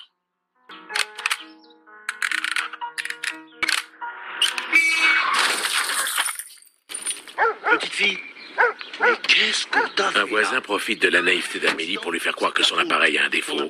Il déclenche des accidents. Comme elle a pris des clichés tout l'après-midi, un doute affreux l'assaille le soir venu. Elle s'effondre devant la télé, accablée par la responsabilité d'un gigantesque incendie, de deux déraillements et du crash d'un Boeing 747. Quelques jours plus tard, réalisant que le voisin s'est moqué d'elle, Amélie décide de se venger. Juste en face euh, du but défendu par Jean-Paul euh, Bertrand-de-Man. Suzic, Zaramba. Donné par Suzic à la quatrième minute. de Ouvre le score par son milieu de terrain. Ah, Suzic qui a bien éliminé à Dongo. Oui, pour frapper. Voilà. Oh, Oh,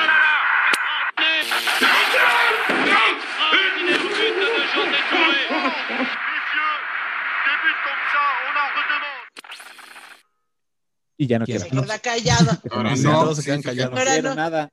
Ahora no quiero. Quédense con su programa. Total. Ni la película vi. No, este. y- no, digo, yo iba a, a comentar que también coincidía, o bueno, la última vez que, que coincidía con Gis de que hace el favor de regalarle un cierre. O sea que al final del día yo creo que es una mentira que bien lo vale, porque le regala un cierre. O sea, esta mujer ya, es más, ya puede seguir adelante con su vida. O sea, ya, ya hasta puede tirar el perro a la basura. O sea, ya, ya tuvo un cierre. Entonces yo, yo ahí sí coincido con que es una mentira que bien lo vale, porque aparte es, es inocente. O sea, no, no va a regresar el otro de, de la muerte para decirle, no. Ah, entonces, Entonces sí. entonces no es tan mala, ¿ya ves? Pues es que también. No, yo nunca dije que fuera. O sea, yo dije que es inocente, o sea, que, que tiene un poco de que era maldad, perversa del día- malvada. No, yo dije que no llegaba a villana. O sea, se queda lo antes. veremos, lo veremos. Ajá, sí, se queda dos rayitas antes. Sí, sí, sí, y lo sostengo. Yo Pues digo es que que así entonces- empiezan todos los villanos. Un dato curioso Habrá que es, esperar la segunda, la saga. Habrá que esperar las siguientes entregas. un dato curioso es que el café sí existe. ¿Cómo se llama? Eh, do the verb de molón, Dos molinos. dos molinos. Bueno, sí existe y empezaron a quitar todas las mesas y sillas afuera porque se las empezaron a robar. No, es que les, les donaron el gnomo y se robaron el gnomo. En serio. Ajá. Ajá. Bueno, Pues hablando del gnomo rápido, es también como una mentirita, pa- así como tiene el closure a través de la carta. Para su papá. El, el que se fuera el gnomo es el closure del papá de que, ah, porque el cabrón todavía, es que ya ves que tu mamá y yo queríamos viajar, pero pues tu condición cardíaca no nos dejaba. Hijo de la Y tú que no, reputa, estu- y tú que no ya sabes se murió, güey, o sea, Ajá.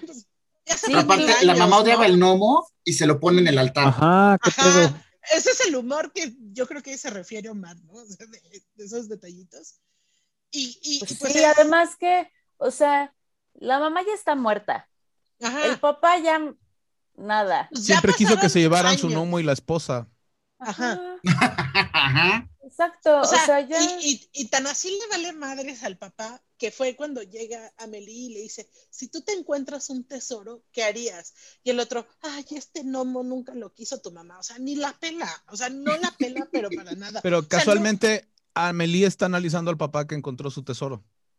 Así es. Por eso le pregunta de que si él encontrara una cajita, que cómo se sentiría, si triste, feliz, nostálgico. Claro, pues es a partir de eso. De hecho, también, por ejemplo, lo que decía hace rato Pop, hay una escena, creo que se lo dice a Raymond, al de vidrio, le dice, creo que es mejor ayudar a una gente que le pongas más atención al gnomo en el jardín. Entonces, yo creo que sí, o sea, como dice Popeye, le da un closure al papá porque creo que ridiculiza su vida, o sea, sus argumentos, o sea, como diciendo, o sea, güey, dices que no quieres salir, hasta tu pinche no mollando de vacaciones, o sea, no me pongas de pretexto porque el cobarde eres tú, porque al final de cuentas esa es la condición, o sea, él fue un cobarde y un antisocial y se escudó en que pues trabajaba en un spa, se escudó en que no veía a su hija, se escudó en que se murió, o sea, creo que le dice, pues es ridículo ¿no? lo que estás haciendo, ¿sabes? Entonces voy a ridiculizarte con tu máximo tesoro Eh, para que que- tengas huevos y te pongas a viajar. Justo antes Sí, de eso, Gis, es cuando, Sí, cuando Raymond le dice, fue, fue una, o sea, cuando está analizando de por qué no logra captar a la niña de la, de la pintura, que le dice, fue una niña muy solitaria que casi no juntaba, jugaba con niños, seguramente con nadie. De ahí es el todo trastorno que está llori y llori en su casa, ve como en la tele su funeral y empieza, a o como que ella entiende que la culpa es su papá, o bueno, sus papás, de cómo la abandonaron, ¿no? O sea, de que no la de, la hicieron solitaria, ¿no? pero también de entiende ahí- un poco que es su culpa, que Ah, es, no, bueno, yo o sea, no, ta- yo no estoy haciendo nada por cambiar mi situación, o sea, Pero yo también no le estoy echando ganas y Pero puedo ahí- terminar igual, ¿no? Pero de ahí también Al final- hace sí, como que de- quiere que su papá también salga de eso, o sea, como que Sí, sí, pero perdón y me llevo el no, o sea, él- ella quiere ir a decirle, papá, yo creo que hablar o algo, y pues el papá tenía cerrada la puerta y me llevo el gnomo, ¿no? Y ya es No, no, no, no es que el papá tuviera cerrado la puerta. Acuérdate que hasta se queda a dormir en el la por cadenita, hora ¿no? de la Pero- noche Pero lo que pasa es que llegó. va a abrir, abre y tiene la cadenita, por eso no puede abrir. Sí, pero por ya, ya era tardísimo. Te, acuérdate que se duerme en el metro, porque Sí, ya, pero era- pues ya se lleva el gnomo y ya llega corriendo y ya. Y, lo que pues sí es que Amelie que era el reflejo tal cual de la mezcla de sus padres. De hecho, por eso los nombres de los papás es de donde sale el nombre de Amelie. Claro. Ajá. ah, Sí, ¿ah? ¿Cómo Sí, se llama el el papá? papá es Amandín. Rafael. Rafael, Y la mamá es Amadín. Rafael, Amadín. Ok. Mira, Entonces él, e- ella tiene lo mejor y lo peor de los dos. Y, Y bueno, y- no- Y sí, lo confronta cuando está viendo su funeral imaginario, que tenía la imaginación más capaz del mundo por la misma soledad que tuvo. Y se comunicaba con Rafael, digo, con Raymond mediante el cuadro. Siempre muy meta, ¿no? Así como volteaba ella y veía la cámara, igual la niña del cuadro estaba viendo al pintor. Ok. Y bueno, y hablando Ah. del gnomo, perdón, nada más está Dale, dale.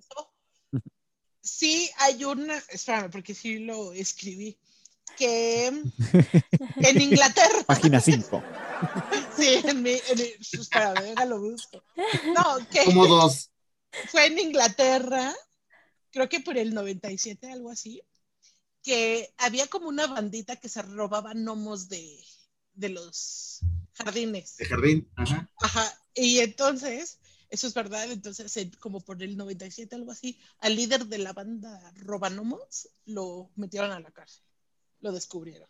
Ah, sí, está todo fumado, pero eso es- Eso, entonces, de, ok, pero bueno, ya, Salud. pásale. Problemas Una- de hombre blanco. una de las cosas maravillosas es cómo vemos la conexión que tiene Nino con Amelie y es también era un niño, bueno, no era un niño solitario, en realidad tenía muchos amigos y es, era súper buleado y cómo es el, tampoco tiene relaciones, no, no puede tampoco tener relaciones y también está en esta onda de fantasía y de coleccionar y de, y entonces ella siente la conexión de, ¡ah!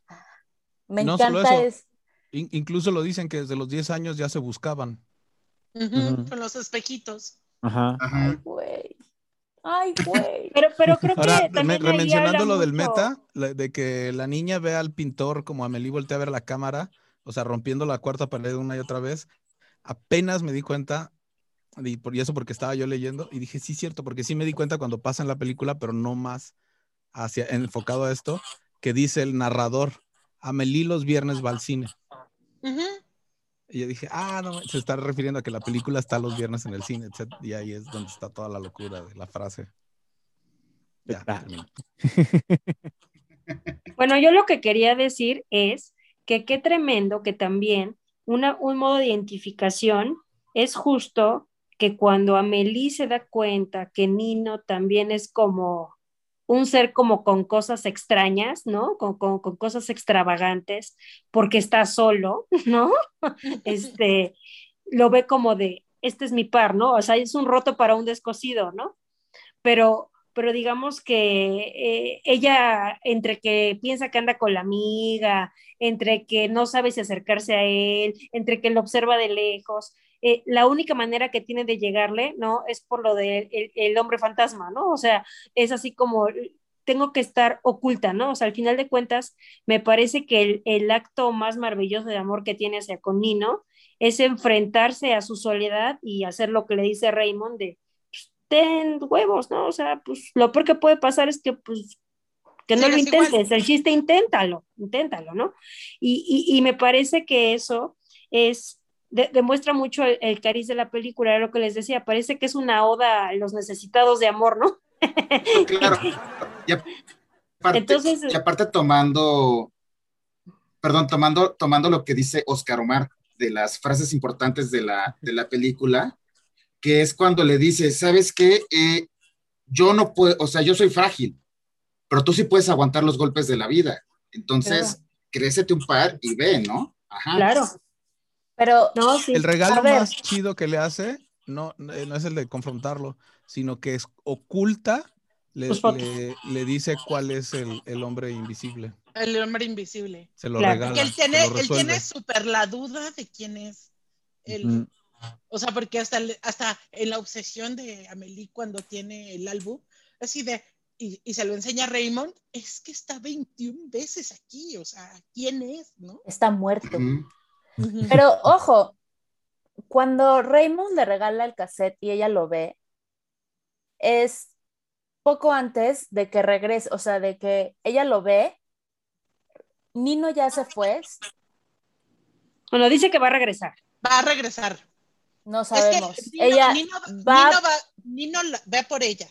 Eh, le toca y no abre. Le echa el, el, ¿cómo se llama? El papelito de que va a regresar en eso suena el teléfono y es este Raymond que le dice, ve a la Sí, ve a tu pero cuarto. el, lo que quiero decir es, esta onda de hazlo, de tú eres, tú eres más fuerte de que mi cuerpo y lo vas a poder soportar, es tres minutos antes de que acabe la película. Claro. En realidad, todo lo, toda la película es ella enfrentándose a ella misma y a sus miedos. No porque Raymond le haya dado ese cassette, desencadena, o sea, sí, regresa, abre la puerta, pero Nino ya está ahí. ¿Me Mm. explicó? Sí, pero si no, le da que- el, si no le da el cassette Raymond, ella no le abre Ella otra no vez abre. la puerta. Sí, ajá, pero es nada más una de las cosas que desencadena, ¿me explicó? No es que la película se base o desencadene, que Raymond sí la empuja, la va empujando poco a poco y con las pláticas y con, no, porque la, la niña del- de la pintura, no sé qué, pero el cassette en, en sí, nada más es el detonante para que abra la puerta y porque Nino ya está ahí. Pero todo, toda la, la película, o casi toda la película, vemos que Amelie se va enfrentando poco a poco a sus miedos, desencadenado de lo de Lady D. Y porque empieza a establecer relaciones con Raymond y con esto y con eso, y empieza a platicar con sus compañeras del, del café, pero la vemos que ella poco a poco empieza como a cambiar su, la visión de lo que quiere de su vida y de tal, tal, tal, tal, tal. ¿Me explico? O sea, Bueno, ella lo- ya mi, relaciones. mi punto es, es una película que se trata de uno mismo enfrentarse al- a- y salir de su zona de confort para que le des amor, para que hagas relaciones, para que cambies tu vida en general y va- vayas a buscar lo que quieres. Pero es ella enfrentándose. Y por estas relaciones sí, empieza, o sea, estas relaciones le dan un poco más de fuerza y, le- y empieza a, a tener más, pero es ella la que toma la decisión. No, mi, mi punto era el, no le quitemos el valor que tuvo Amelie para dar cada paso que dio.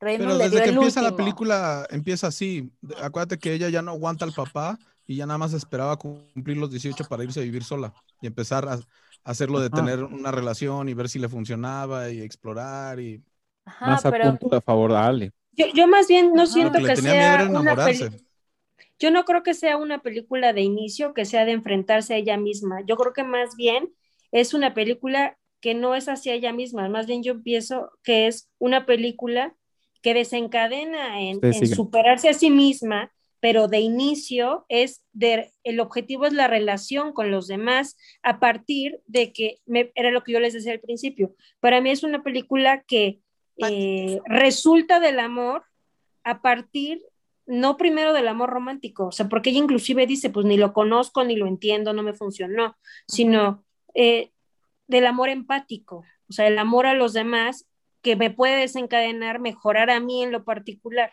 Porque creo que como dice Omar, o sea, ella creo que desde inicio dijo, güey, no, mi problema es el papá, me quedo aquí, me mato, ¿no? O sea, no ves que empieza a decir, yo lo único que estaba esperando era que pasaran cinco años para irme, ¿no? O sea, pues ya me fui, ¿no?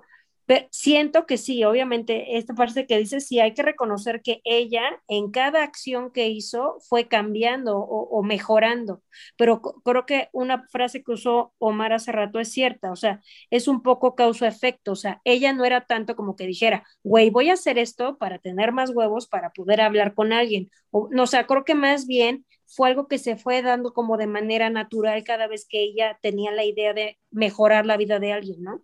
Y, creo que, a mi parecer, sí, para mí, Raymond, el video hace que abra la puerta, no por otra cosa, sino porque cuando la única y verdadero enfrentamiento que tiene al final es con Nino, porque ella lo que tiene miedo es del rechazo, o sea, tiene miedo de, de ese rechazo de que ella se esté entusiasmando de más y dice, güey, no, o sea, me, me, va, me van a romper, ¿no? Por eso la escena que se deshace de agua, ¿no? Ay, me, sí, voy a, me voy a morir. Entonces, por eso le dice, pues eres más fuerte que eso, pues ¿qué es lo peor que puede pasar? Abre la puerta. O sea, yo sí siento que sí él como que le da el máximo empujón y sí es porque se queda sin justificaciones. Sea, imagínate, justo como le estamos diciendo, un hombre que ha vivido 20 años encerrado, que le dice, no tienes nada que perder, no inventes, te lo estoy diciendo yo, ¿no? No O sea, yo sé. sí lo veo. Yo, sí es pienso que, viene, yo sí pienso que desde tomar la decisión de voy a regresar la caja y voy a tocar las puertas de los demás hasta encontrarlo, es enfrentar y querer, sí, por el amor empático, o sea, por- bien por lo que dices de querer hacer el bien a los demás, porque lo dice en él, y si no resulta, pues no va a ser la vengadora, o sea, si sí resulta, me voy a convertir en el estandarte de las causas justas, ¿no? Y si no funciona, pues no. Ok, pero el, ella tomar la decisión de regresar la caja y, to- y tocar las puertas y hacer el esfuerzo de ir con el verdulero, ir con los papás del verdulero, ir, o sea, ya es un eh, enfrentarse a lo que no ha hecho en su vida, Romper sus esquemas. salir de su Ah, zona bueno, de confort, bueno, porque era con- convocado por, con- o sea, sí, este, empujado por esta onda de querer ayudar a los demás y de, de- y demás, pero es, ella tomó la decisión de salir de su zona, que no lo había hecho. El último empujón sí, se lo da Raymond como de, pues ya no pasa Porque- nada y abre la puerta, ¿no? O sea, bueno, No, pero también es Raymond el Por- que empieza a, a decirle desde el inicio. eh, Ahí anda ella arreglando la vida de los demás y, Y su cuando vida la de quién la va a arreglar. Ajá. Y ella le Sí, va dando. eso, Cuando- y sea, es cuando entonces dando- ella por fin ve que sí está sola, que no está haciendo nada, ve su funeral, cree que es Lady D, cree que es la Madre Teresa. Sí, pero reitero, o sea, ella toma la decisión de romper este, de no me, no me voy a relacionar porque la portera le dice, nunca te veo, y así, pero ella toma la decisión de romper y por este, esta decisión que ella toma de romper, las demás relaciones la van empujando a hacer más, a llegar a más. Pero ella toma esas, o sea, esas pequeñas decisiones, ella las toma. No sé si me estoy explicando como quisiera. Ah, Sí, o sea, no es, no es tanto que necesite que le empujen, Ajá. sino como que necesita que le pongan la opción, porque al final ella la, ella escoge. Ella, ella ya estaba trabajando en eso. De alguna forma ya estaba empezando a trabajar en eso y sí son estos, estos guiños que le dan cada, cada uno de los personajes para que ella siga tomando decisiones, como dice Ale, y para que siga tomando acciones. No es, no es como, Sí. como te lo venden de, ah, gracias a él lo hace, sino No. sí ayudó, no. Pero creo que ella ya también iba con un, Eh, con un empuje. Es que más bien dicho, Nino llegó mientras la bola de nieve ya iba rodando de todo lo que estaba haciendo por todos los demás. yo pienso que el mayor empuje fue el de el, el señor que encuentra la caja. Que si no Ahí hubiera reaccionado así, ajá, que si no hubiera reaccionado de es mi ángel de la guarda y me voy a reencontrar con mi familia y la chingada, no hubiera detonado a, ok, voy a hacer más por los demás. Pero es que era Pienso por los yo. demás, no por Nino. No, no, no, era, Sí, no, era no, no, por los demás. independiente. Eh, era independiente, pero pienso que el mayor empuje se lo da Dominique, ¿no? Se llama. Dominique. Este, Ajá. Ese es el parteaguas de la película, ¿No? sí, o sea, pienso que más bien si no hubiera resultado, pues hubiera sido otra película. Y es que, el- es que también, sí, como tal, el parteaguas, más bien dicho, es que se, relaciona con, con el Raymond, porque él es el que le da el, el apellido correcto, y es que le invita a su casa y le dice, ah, mira, yo soy pintor y bla, bla, bla, y que le empieza a... Porque si no, tampoco encuentra a Dominique psicoanálisis nunca. A psicoanalizar. Ajá, exacto. Entonces, la Raymond es el que detona que pueda ir con, que con Dominique. que pueda hacer todo. Porque ella ya había hecho todo para encontrarlo, o sea, que fue preguntarle a la portera, al coliñón, ir a ver a los papás y pues no era. ¿no? El coliñón. oye, que me así. encanta el papá que dice, es este Dominique Brodoto. Brututo, ¿no? Brodoto. Pero si te lo digo yo, mi mujer va a decir que no, porque estoy Y la pelea entre ellos dos, así de, ah, es Me encanta. Laurel". me encanta y la Perforaste mis plantas. Ajá. Ajá, la señora, no le día- caso porque estás senil.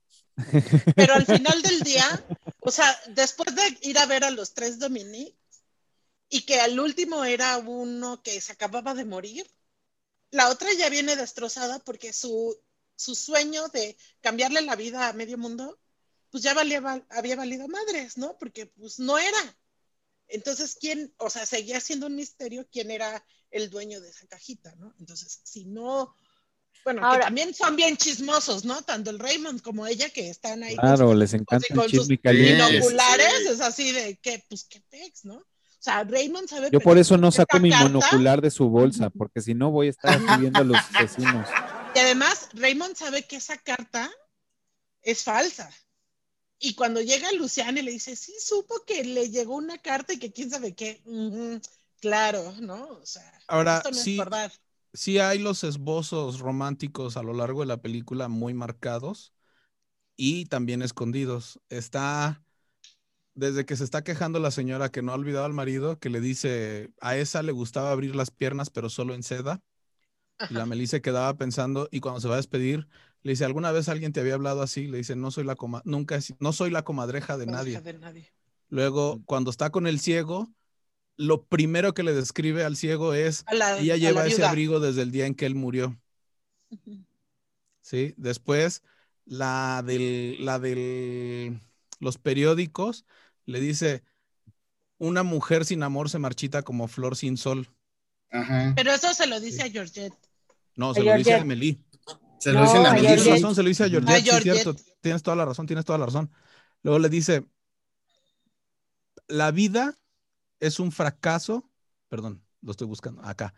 El fracaso es el destino humano, nos enseña que la vida no es más que un embozo, un largo ensayo para un largo programa que no se va a representar. ¡Au! Ay, Anda. Dios. Eso se lo dice el, el escritor y es cuando ella agarra y escribe lo de Hipólito de Ajá. este ¿Qué es lo que le dice? Ah, sí, de las emociones de. ay, Sin ti las emociones de hoy serían la mugre de ayer. La mugre Sería la de mugre ayer. de ayer. Ajá. Ay, Y que, por cierto, mío. El, así, dato curioso ahí. eh, el Hipólito se llama Hipólito por un escritor fracasado que era ruso, que se llamaba Hippolyte Terentiev, y que Fyodor Dostoyevsky escribió de él que en un poema, un libro, algo así que se llama El Idiota. Entonces, Ah, entonces no es por San Hipólito. no, Ni por San no, Juditas, no, caray. no, no. Por Pero, pues, San Juditas, güey. ¿Tú, Gis, otros datos que tengas? Estás en mute. Pues fue una película que fue muy despreciada en Cannes, ¿no? O sea, eh, llegó el director y dijo, les traigo una obra de arte y dijo, eh, bueno, no es No, tan gracias. interesante tu película, ¿no? Y pues bueno, después pues Gracias, ya no demostramos gracias. que se pueden equivocar los festivales, ¿no? Aquí estamos unos mexicanos hablando de la película 20 años después. Se equivocó el festival por cinco nominaciones al Oscar. Ay, ay, humildemente. Pero, ¿Estuvo nominada al Oscar? Sí, Sí, tuvo pero no cinco ganó. nominaciones. pero, pero no ganó ninguna porque da- dame dos. Es cinco Ah. nominaciones. Fue mejor guion, mejor decoración de arte, mejor fotografía, mejor sonido y mejor película extranjera. Y no no ganó. Ninguna. porque el distribuidor era Miramax, bueno, en Estados Unidos, que era de Harry Weinstein, y como estaba toda la onda en contra de ese güey, pues por eso no ganó nada. Ah, ¿tú crees? Sí, pues eso es lo No, porque en mi Son Son los No, más en- transparentes. En el, en en el mi- 2000, uno. ajá, en, en el año en que la, la En- estrenan, ajá. todavía no, no estallaba el problema de Harvey Weinstein. No, no, pero pues yo creo que traería problemas él o lo que sea, pero él fue el que la distribuyó en Estados Unidos. Mm. Lo que yo leí, de ahí a que sean verdad o no, sé. No lo tendríamos, sé. tendríamos que investigar qué película extranjera ganó ese año. Debe de haber sido, no sé, güey. Ahorita les digo, esperen. aguanta. A ver, Google lo, Estoy- lo debe de decir, porque Sí. no mames, güey, es una gran película. Y, o sea, por lo menos en fotografía, seas mamón. Tenía que No, la sí. música, o sea, la música. O sea, Eh, ¿no? Mira, Y en es lo un que gran guion. Es, No está- Man's Claro. o sea, Land. lo que Ese decíamos. año ganó no Man's, no Man's Land de Bosnia. Ok. salud. O No sea, decir les voy a decir las no cinco que fueron así. No Man's Land, Elling de Noruega, eh, El hijo de la novia de Argentina, Lagan, Once Upon a Time in India, de India, y Amelie. De esas cinco, ¿cuál conocen que no sea Meli?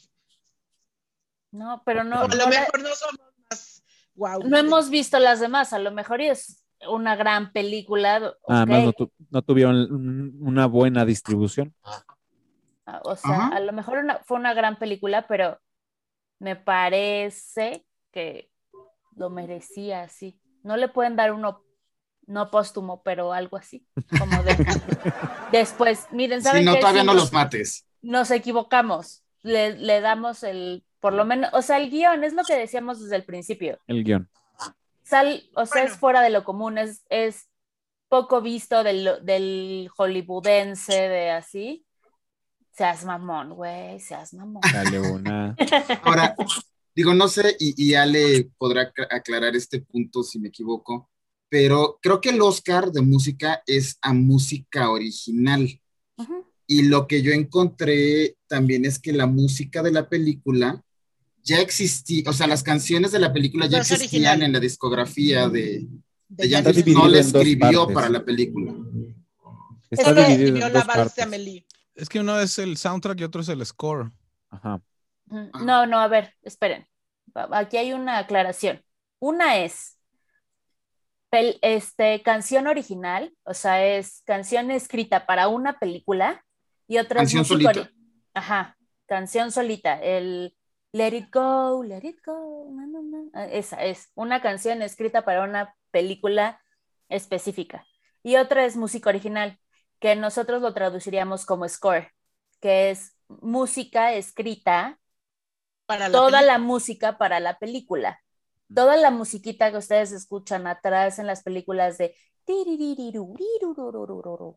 eso que el score es lo que te hace sentir emociones en una película, digamos así, que puede tener o no lírica, pero generalmente no la tiene porque es nada más este eh, instrumental Lo que ambienta.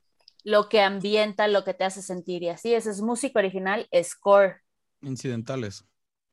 Sí, pero Eh, también no, es que el nada más la, música, la canción original, porque esa es la canción La canción. original, porque ajá. aparte está el soundtrack, que son las canciones que sonaron Ajá. dentro de la, de la película que no son originales. que utiliza, que, que utilizaron mucha, eh, bueno, utilizaron como dos o tres clásicos. Pero, pero la canción repiten. original sí está dentro del soundtrack. O sea, sí, dentro La del soundtrack está tanto la canción, las canciones originales como las usadas de, Ah. que ya existían. Bueno, pues estaba Bueno, nominada para nada mejor más. sonido. Nada más tengo que decir que sea incidental no quiere decir que sea score o sea música. O sea, incidental es un término para una película que es de en un momento de la película. Bueno, sería el score que acompaña toda la película. Así, Yo por eso nada más Pero saqué ya- mi dato y dejé dato. que alguien más lo explicara. ya son cosas técnicas, pues.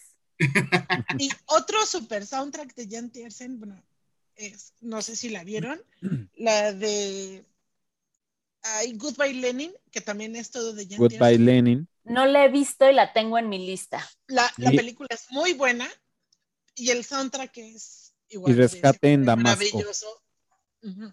Según yo, Es Goodbye buenísimo. Lenin es, según yo, hasta donde recuerdo, está en Netflix, ¿no? No me acuerdo. Según yo, ¿eh? Sí. Pero no me me crean acuerdo. mucho, igual y... Pero A raíz también de esto me dieron no- ganas de ver la de Rescate en Damasco también. Pero también la no música- es original. Tam- también ya las canciones de Goodbye Lenin también se, son de la discografía pasada de, de Jan Tiersen. Regresando a la película, Pero bueno, sí. ¿qué les parece a ustedes así? A ver, ya, díganme ustedes. ¿Qué les parece la onda de Nino entra al departamento y no se hablan? ¿Qué pedo? ¿Qué sienten ustedes? Erotismo puro. Que ya se conocen. A mí me encanta que lo primero que haga ella es que diga, bueno, pues ya voy con todo, ¿no? Le doy beso. Así, Pero me encanta porque de inicio no es la boca. O sea, le- cuando le pone ahí el cuello, dices, "Ay, esto está hermoso. Qué bueno que se aventó con todos los huevos de la canasta. Pues es que al final del día me- toda la gente que ya la conocía le iba diciendo quién era ella, ¿no? O sea, la, es la, su compañera del, de cuando le va, cuando lleva el, el, el álbum ahí al, a la sex shop y todo eso, ella ya le está describiendo a este Nino quién es ella, ¿no? Cuando va con esta, con la amiga, con la otra mesera a, a dar la vuelta y dice, es que pues esa Melí, pues, pues, seguramente ya le platicó, ¿no? Y todo Pero- lo que él- Pero ¿qué te pareció? ¿Qué te pareció esa escena? Pop, no te desvíes, Pero, regresa a mí. voy. Que- no, que ya sabían a lo que iban. Y ya sabían algo. Que ya se conocían. Ya sabían a lo ya, que iban. ya sabían. A mí me O insinúa sea, ya, que ya ya, no se Ya sabían lo que querían. Ajá, que ya, ya se conocían. Ya se como tú los conocías. Ya, ya, ya. Se conoce Ya se encontraron. conocerse. Es como si se Estaba el hubieran roto para el encontrado. descosido, así total. Pues bueno, Goodbye Lenin no está en Netflix, pero está en HBO Max, Ah, ok. por si quieren. Y es de Patrocinio. 1990. Patrocínanos HBO Max. Patrocínanos. Por favor. Pero, y Ahora además, regálanos unas los membresías. O sea, besos A son los sí besos. les gusta sí. eso. Les gusta que no se hablen porque ya se conocen y ya saben a lo que van porque pues hay que coger y Hay que perder tiempo.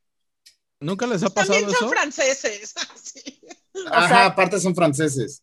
Yo creo que sí faltaba como algo de algo. Ajá, a mí como que me faltó me un, faltó, ajá, exacto, como un, un, un diálogo, un, un gracias por regresarme esto, no sé. o Es que yo pienso que ahí has- que la, la- la emoción que transmiten supera las palabras. O sea, siento que por eso actúa precioso ella. Digo, él también en lo que le toca, ¿no? Porque obviamente ella es todo, ¿no? Pero creo que, o sea, siento que la emoción que ella transmite, pues no necesita nada más. O sea, para, para mí, ¿no? Ok. Porque, pues, ¿qué le puedes decir? Ah, soy yo. Pues Soy yo, te estaba ella. esperando. Ajá. Soy tu psycho. ¿Qué, qué- O sea- qué- qué- qué anticlimático sería el Que ah, perdón, ¿quién eres tú? No, Ay, no. es- ¿no eres Amelie? No, ella es del departamento de abajo. y además, y además, él cuando le toca la primera vez, Ya le dice de a le planta Meli. baja. toca, Güey. le dice, y dice, Exacto, o sea, "Amelie". acuérdate que ahí, acuérdate que, la- que todo está mejorado fantásticamente. O sea, sí. O sea, me hubiera encantado que le hubiera tocado a la, a la portera. No, pero bueno. ok. Ay, bueno, tampoco soy ya estaba sola y ya, estaba feliz de que el marido sí la quería, entonces ya. Eh, más closure para Chan, ella. chan. Ahora te voy a decir, ahora regresando a la realidad, Un de, nuevo be- de si, un si- nuevo si ocurre así o no ocurre así. Te ocurren cosas similares, a lo mejor sí intercambias un par de palabras, pero realmente no tengo idea de qué palabras han sido las de, hola, tú, sí, ya, ¿y cuántas veces vas? ¿Qué onda? Ajá. O ¿Qué sea, hubo? ¿qué quieres del diálogo si no va a servir de nada? Pues No es que ya se me faltó no algo, me faltó Es que, algo. como dice allí, sería anticlimático. Y es el clímax de la película. Claro, es la escena de amor, pues claro. Que, lo- Es la que única también que está súper exagerado y de manera realista con que ella va con su imaginación de que él llega, le toca, le ha- y es el gato. Es Ah, eso sí. Sí. Sí, sí, te, sí. te aterriza. Pero porque está toda triste de que sabe que este Nino se va con la compañera. Por eso esa viene. Y luego la portera toda feliz de que le escribió el marido y demás. Pues ella es así de, güey, me voy a cortar las venas con, con galletas de animalito en este instante. Está- está horneando un- ¿no? O De sea, famoso pie de ciruela. tan triste. De hecho, o sea, lo que ella piensa Ajá. cuando se va con el amigo, o que, no, perdón, lo que ella piensa la primera vez que se deprime por él, acuérdate que son dos veces, es, Ajá. no voy a sufrir por alguien que usa un sombrero raro. Ah, sí, pero porque es Sí. cuando la primera vez que la va a buscar, que le deja la, la foto vestida de zorro y que le dice en el, en el Dumoulin a las 4 de la tarde, ¿no? Entonces, que ella en su imaginación loca es, no lo encuentra, pasa toda esta cosa rara y que termina... Los misiles y todo eso. Qui- me- Exacto. Me, me gustaría proponer algo. ujú. Me quedan Dale. 11 frases. Ok. No me acuerdo de todas, no me acuerdo en qué momento ocurren. ¿Lo pueden Vas. nombrar si se acuerdan? A ver, Sí. venga, Venga. Ah. venga. Es mejor ayudar al prójimo que un gnomo de jardín. Es cuando está con, con, Con el, el Raymond. con Raymond. Ok. Me gusta verle la cara a la gente en la oscuridad. Ay, Cuando cuando está en el. Está- sí, la están presentando. Qué, qué fácil estaba, ¿verdad? Eso sí. Pasamos el día olvidando cómo pasa el tiempo. Es Se buenísimo. los Ese es el dice- Raymond, ¿no? Ajá. Pasamos el día. Olvidando cómo pasa el tiempo. No sé. Ah, entonces es Hipólito. Sí.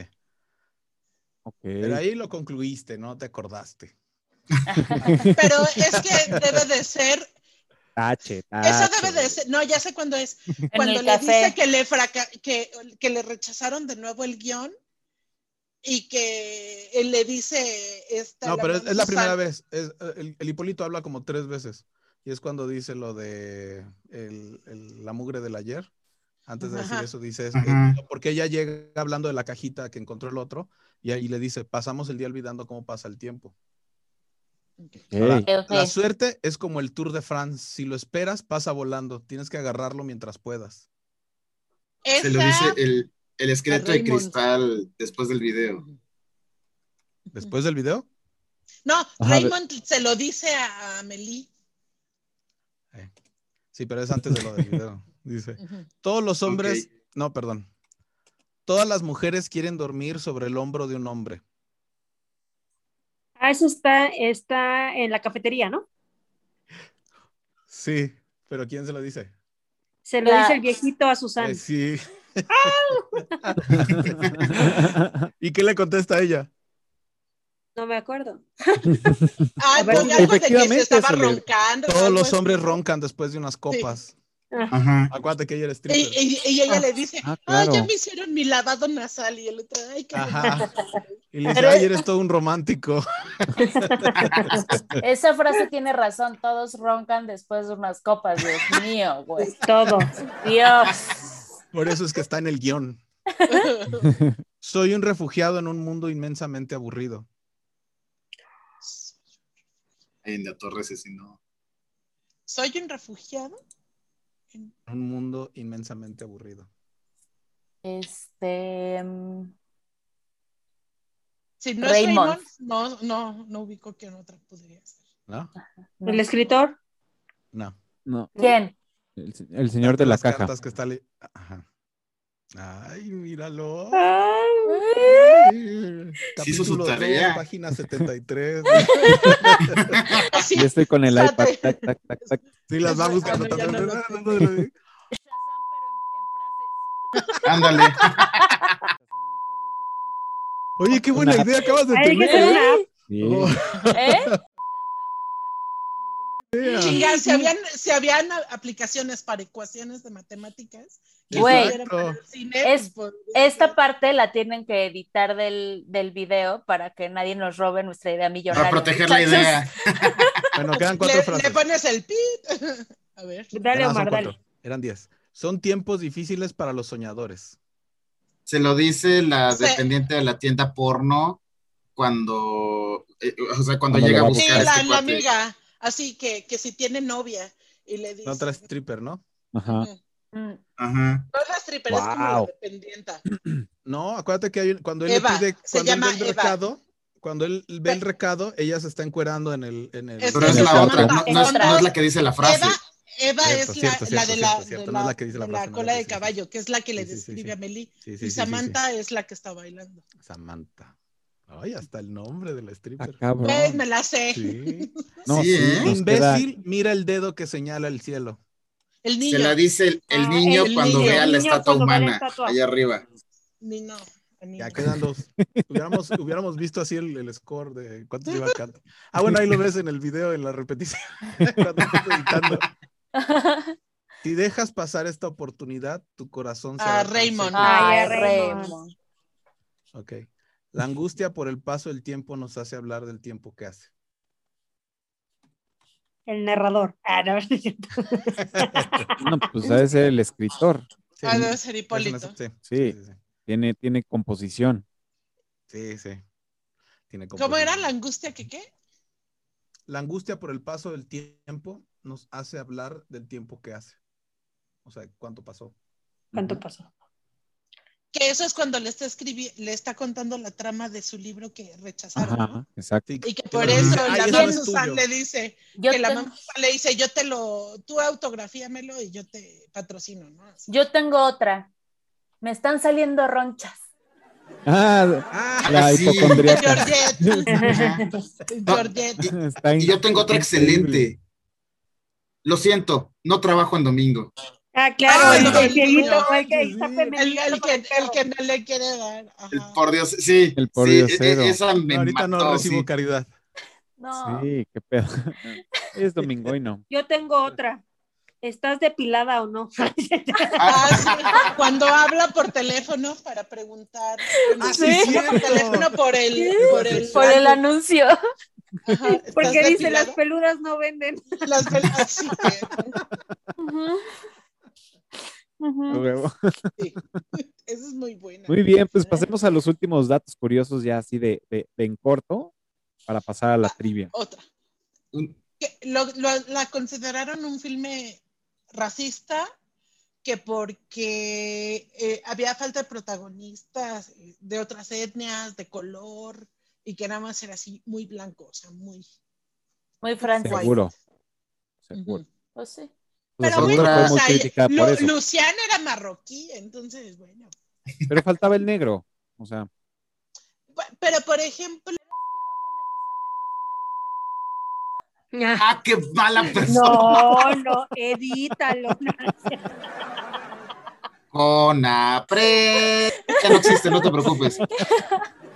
Qué mala onda, güey. Es que en esa Mm. época era así. eran muy En, es- así. en- en esa época, los únicos que metían de otras etnias y de otras razas, que, bueno, María. era nada más porque tenían que cumplir la cuota y algo les pasaba, güey, y los dejábamos de ver a media Se deshacían de ellos rápido. Ajá. pues el, el- el que nace el viernes, el 13 de, en viernes 13, Es negro. negro. Mm. Hasta en eso ejemplo, llevaba las de el- perder. Digo, este, En el, O sea- en el álbum, en el álbum, Negro, viernes 13 También hay y pata de negros. palo. No, y sí sale un negro en el metro. Pero por bueno, ahí. sí, pero de hecho, el periodista que dijo eso se llama Serge Kagansky. échate esa. ujú. Ok. O- otro dato curioso. Eh, todo no sabe hacer patitos con las piedras. Entonces, Ah. todas las escenas de los patitos son animación. Ah. Es Que como de la, eso me- la- me la saca- pelotita de, de Forrest Gump, las del- De eso me saca como de onda. Bueno, no me saca de onda, pero digo, a raíz a eso siempre Amelia anda escogiendo piedra. Sus Para piedras. después Ajá. lanzarlas, ¿no? Piedras muy buenas para. Ajá. ajá. Entonces, Para me, me da relajarse. como, me da como, o sea, está chingón esa, esa parte de, la, de, de- de detalles de la película, porque siempre anda, o sea, se encuentra una y las echa a su bolsa y se escucha Se cómo oye. choca con otras piedras. Ujú. Entonces, eso, eso está chingón, que siempre está Acuérdate preparada está con piedras para. Para tirar. Para ir al, al río. Ajá. Eso está chido. Pero seguían con sus datos curiosos. Bueno, eh, ya habíamos mencionado lo de la cafetería, lo de lo- los de Moulin, ¿no? Los dos molinos, y bueno, quiere decir que se supone que es un lugar así como ultra visitado, ¿no? Es así como en el tour de los, de los turistas, pero en realidad conserva el neón de afuera, pero si buscas el estanco de Georgette no existe y ni tampoco existe el cristal en donde ella ves, ves- ven que el menú diario, eso no Qué existe. pinche habilidad Pero para de escribir al revés. sí, sí existen. Los, los- los cigarros, el stand donde están los cigarros sí está. Pues dicen que no. Lo que decían de ese, de ese, de ese café es que el dueño ya lo iba a cerrar porque pues nomás no le iba bien. Y pum. Y, y después de Amelie, pum. Eh, Pero qué habilidad de escribir al revés el menú. Claro. Sí, sí. No le Ah, y tembló en la mano, y, y en cursiva, ¿eh? O sea, porque francés. Ahora, lo, lo que le contestó al, lo que contestó en una entrevista este Jean-Pierre a lo que dijo el Kagansky, dice, lo que dice Kagansky es tan horrible y tan loco, quiere solo películas que sean completamente reales como si fuera un documental y eso es fascismo. Tiene que haber espacio para otras visiones. Oh, qué bonito. Oh, Y si es cierto, Sí, sí, o sí. sea, no, no tiene Sí, ahora es que a fuerzas tener de todas las etnias y de, no tiene por qué Mm. ser así. O sea, ya 20 años después, a fuerza la película tiene que ser políticamente correcta. No. Es- es No necesariamente. el- el- O sea, si te quieres ahorrar las ya te críticas, piden. si te- es no, si te quieres ahorrar las críticas, sí. Sí. Y si Pero hay quieres un cosas- Oscar. Ajá. Para los Óscares te piden que tengas de De todos. dos- ajá. Si no, e- es, con- o sea, no es considerada, pues. Aunque sea un pinche acá obra de arte como lo es Amelie. Malditos Óscares. Y bueno, la frutería sí existe. Y el dueño es un argeliano y hasta tiene un disco el hombre, o sea, de música. ¿Quién sabe qué música? Pero según que Yo les puedo dar la dirección. A ver. Es el número 56 de Rue de Tro Ferreres. Que bueno, pues, para los que nos están viendo ahorita ya en, en París, pues bueno, pueden ir a. Ah, sí, claro. Por favor, Sería- compren un par de mameyes para un, un licuadito y que les quede a toda madre. o unas alcachofas y ya hacen corazones de alcachofas, una, una crema o una sopa de O, o alcachofas de las que viene, las que tienen escondido foie gras. Lucien. Ajá. Ajá. No, el foie gras está escondido en el brie. En, la- en el, El alcachofa en tiene el caviar. atún. Es en el atún. Es, es- Ah, el atún. El atún atún. tiene, tiene foie el, caviar, el foie gras y Es primero el el- corazón el- de alcachofa tiene Ajá. caviar. caviar. y el Bueno, el- tiene la, la- El caso es que para su, su licuado de mamey con nopal, eh, compren una alcachofa de esas. Sí. El de las Es- mañanas, el verde. El Ándale. jugo verde. El jugo verde. El- alcachofa. Otra, otro dato más bien de los, de los dos molinos de Le Du Moulin es que el director es un cliente habitual porque vive enfrente. Ah, eso no sabía. Ok. Y Ahorita ya se va a pues, mudar porque ya le vamos a ir a tocar. Acaba de decir Discúlpame. Memo. Ajá. ¿Qué pasó con Este, ellos? No, no por la película, sino por eructitos del cine, es que la gente descubrió que ahí vive. Exacto. Ah, ok. Oye, lo acabo de ver en Eruquitos del Cine. ¿Qué hubo? Fírmame. Ajá. Mi autógrafo, por Te favor. traigo un guion, así. Traigo un guion. Muy bien. ¿Algún otro? ¿De qué sabor era el helado que le describe Amelia al ciego? Esa es la trivia. sí, de bombón. Oye, De bombón. No me acuerdo. Sí, no, yo de tuve bombón. un problema. Yo, Sí, tuve un de problema. bombón, ya lo dijeron. Ah, yo tenía un problema la di que sí película. o no. No dime. nos están poniendo Sácame atención. de la. Omar. Contéstame. Yo quiero mi estrellita. Sí, hablaba muy rápido. bien. Hablaba muy rápido, digo. De por sí el francés es. es- no. Es difícil Eh, de. me, eh, me cuesta Como un es poco de película trabajo. francesa, no voy al tiempo. Pero hablan tan rápido que los subtítulos los, los, los, los quitan muy rápido. O yo, o yo leo muy lento, no sé. Probablemente. Ah, también otra. Es que aparte vas O con sea- el dedo. Te perdiste de la mitad de la película. No, bueno. Entonces. Por eso estoy callado. es que como es una producción francesa-alemana, eh, todo lo que es interior está grabado en Colonia y todo el exterior sí lo hicieron en, en- en París, porque sí, recrearlo era carísimo de París. De París. literal. Así, entonces, por eso. Entonces ya nada más digitalmente limpiaron del, de grafitis y todo eso. Va, Pero los interiores, todo eso es en, en Alemania. va, va, va. Pues bueno, pues ahora sí vamos a pasarle, vamos a pasarle a la trivia. Hay lugares, hay lugares. Y pues bueno, a ver, ¿quién empieza con su trivia? Yo digo que Gis, porque ha estado al final en casi todas. Qué mala onda. Soy magnífico. Bueno, muy bien, empiezo yo. Gracias por esta oportunidad, ¿no? bueno, este, ya es la pregunta, ¿no? Bueno, ¿cómo se llama la estación de metro donde Amelie ve por primera vez a Nino? Ok. Entonces aquí hago una pausa. Porque tengo que anunciar la trivia, ¿verdad?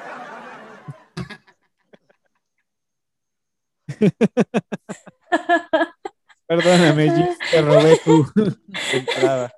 Discúlpeme. Edítelo y Thomas. La maravilla de la edición.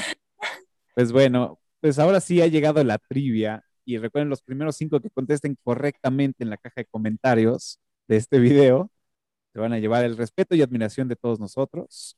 Y cuando vayan a París, le tocan al director y al productor.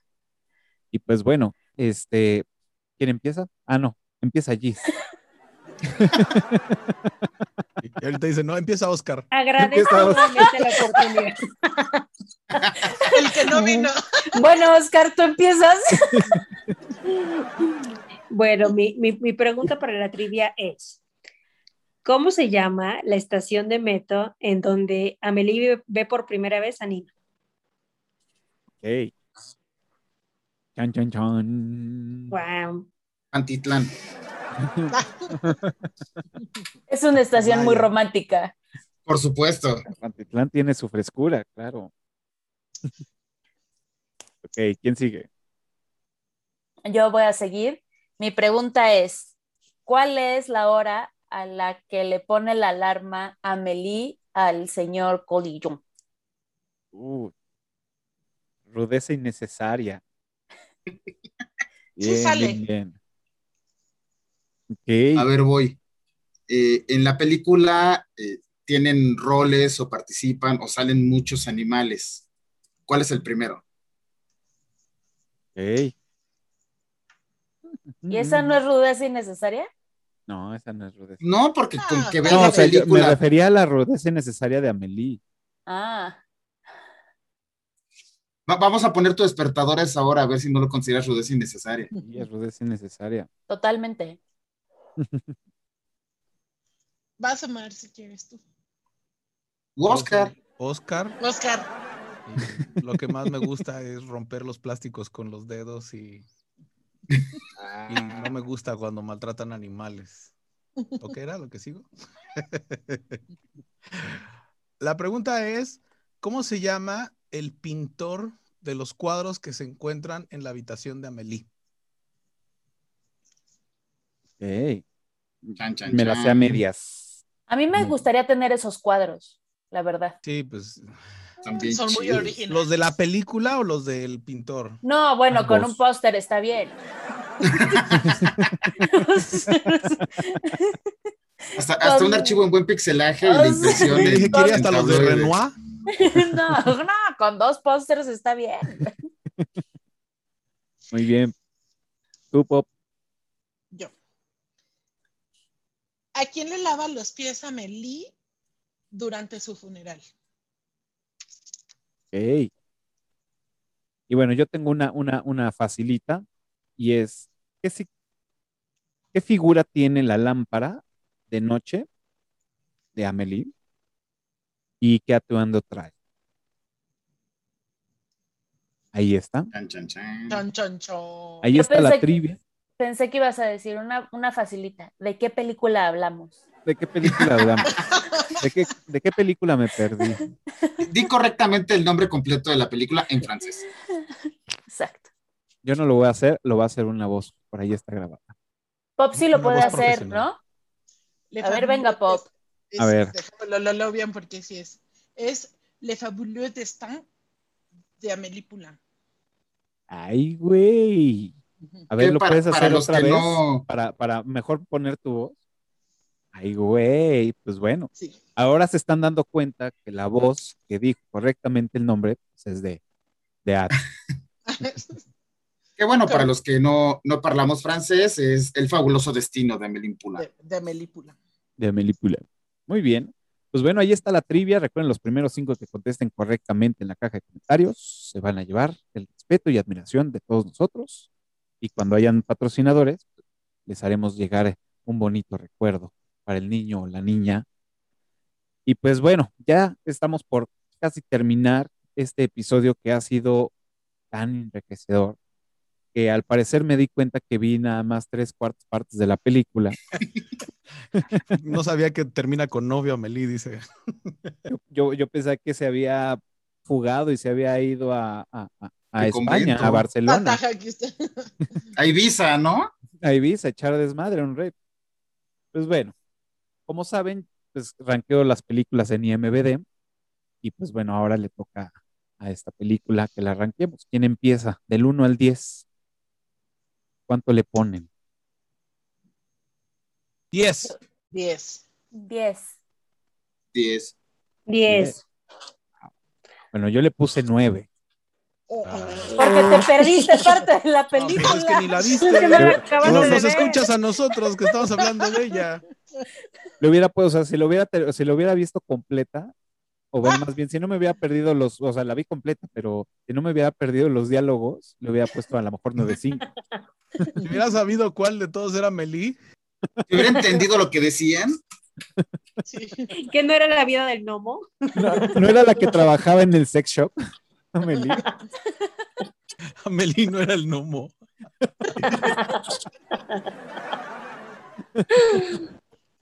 Ya, ahora todo tiene sentido. Ah,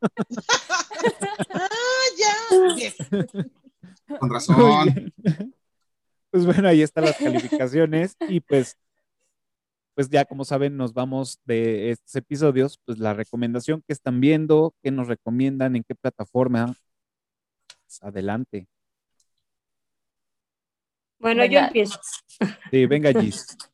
A ver, bueno, ya saben que yo siempre les recomiendo policíacas. Entonces, ahora vi una serie en Netflix de Luxemburgo. Se llama Capitán. Trata de un asesinato en un pueblito de Luxemburgo. Está muy buena. Uno nunca se da cuenta ya cuando empieza, bueno, más bien, uno no sabe los problemas que viven en el otro lado del charco cuando dicen, México no está tan mal. Solo les puedo decir eso, ¿no? Y Luxemburgo muy bonito, muy verde, ¿eh? No Muy entendí bonito, nada. muy verde que con rojo. Exacto. Pero sí, el mismo Sí. Luxemburgo es un pueblito. Pero, no, pero ese es uno más chiquito. O sea, imagínate que aparte, yo hasta yo decía, Es sea, una ¿cómo cuadra no- de ahí, ¿no? ¿Cómo no entrevistan a toda la gente si son como 100 güeyes a lo mucho, no? Población 110. Así es. Ok. Ah, luego también vi la nueva, es que la quisiera recomendar, pero no recuerdo el nombre, está en, en Amazon, la nueva de Chris Pratt, la- como que la guerra del futuro, o Future War, o no sé qué. Está La guerra del mañana. Esa War. Esa. Tomorrow. Está palomera, ¿no? O sea, digo, me gustaron dos cosas, ¿no? Cuando Chris se, Pratt. se Chris Pratt, obvio, el del obvio. presente y Esa luego es el la del primera, futuro. del pasado y futuro. Me gustó esa onda eléctrica donde mandé a traer a mi jefe, pero no es porque lo quiera. Ay, ajá, todas somos eléctricas. Ah, no, bueno, nada más yo. y este, y bueno, son mis recomendaciones de esta semana. Vale, muchas gracias. Yo acabo de terminar de ver The Nevers en HBO Max y no la recomiendo. Se los digo de una vez. Es un warning para todos. Es no, no cuaja, tiene de chile, de mole y de pozole. Está muy bien producida, pero tiene más publicidad de lo que en realidad es. Seguramente habrá dos temporadas. Yo me la voy a ahorrar y es un warning para todos y hay muchas cosas que ver. Esta se la pueden ahorrar, muchachos. Y estoy empezando a ver Zero Zero Zero en Amazon Prime y es eh, la historia de un cargamento de cocaína que va de México a Italia y los problemas que, des, que desemboca y todas la, las personas que están involucradas en llevar este cargamento y los problemas que ocasiona en los países que va pasando. Ok. Zero Zero Zero en Amazon Prime. Eso es. Pues yo ya estaba a punto de ver este The Nevers. Sí, Pero me la evito.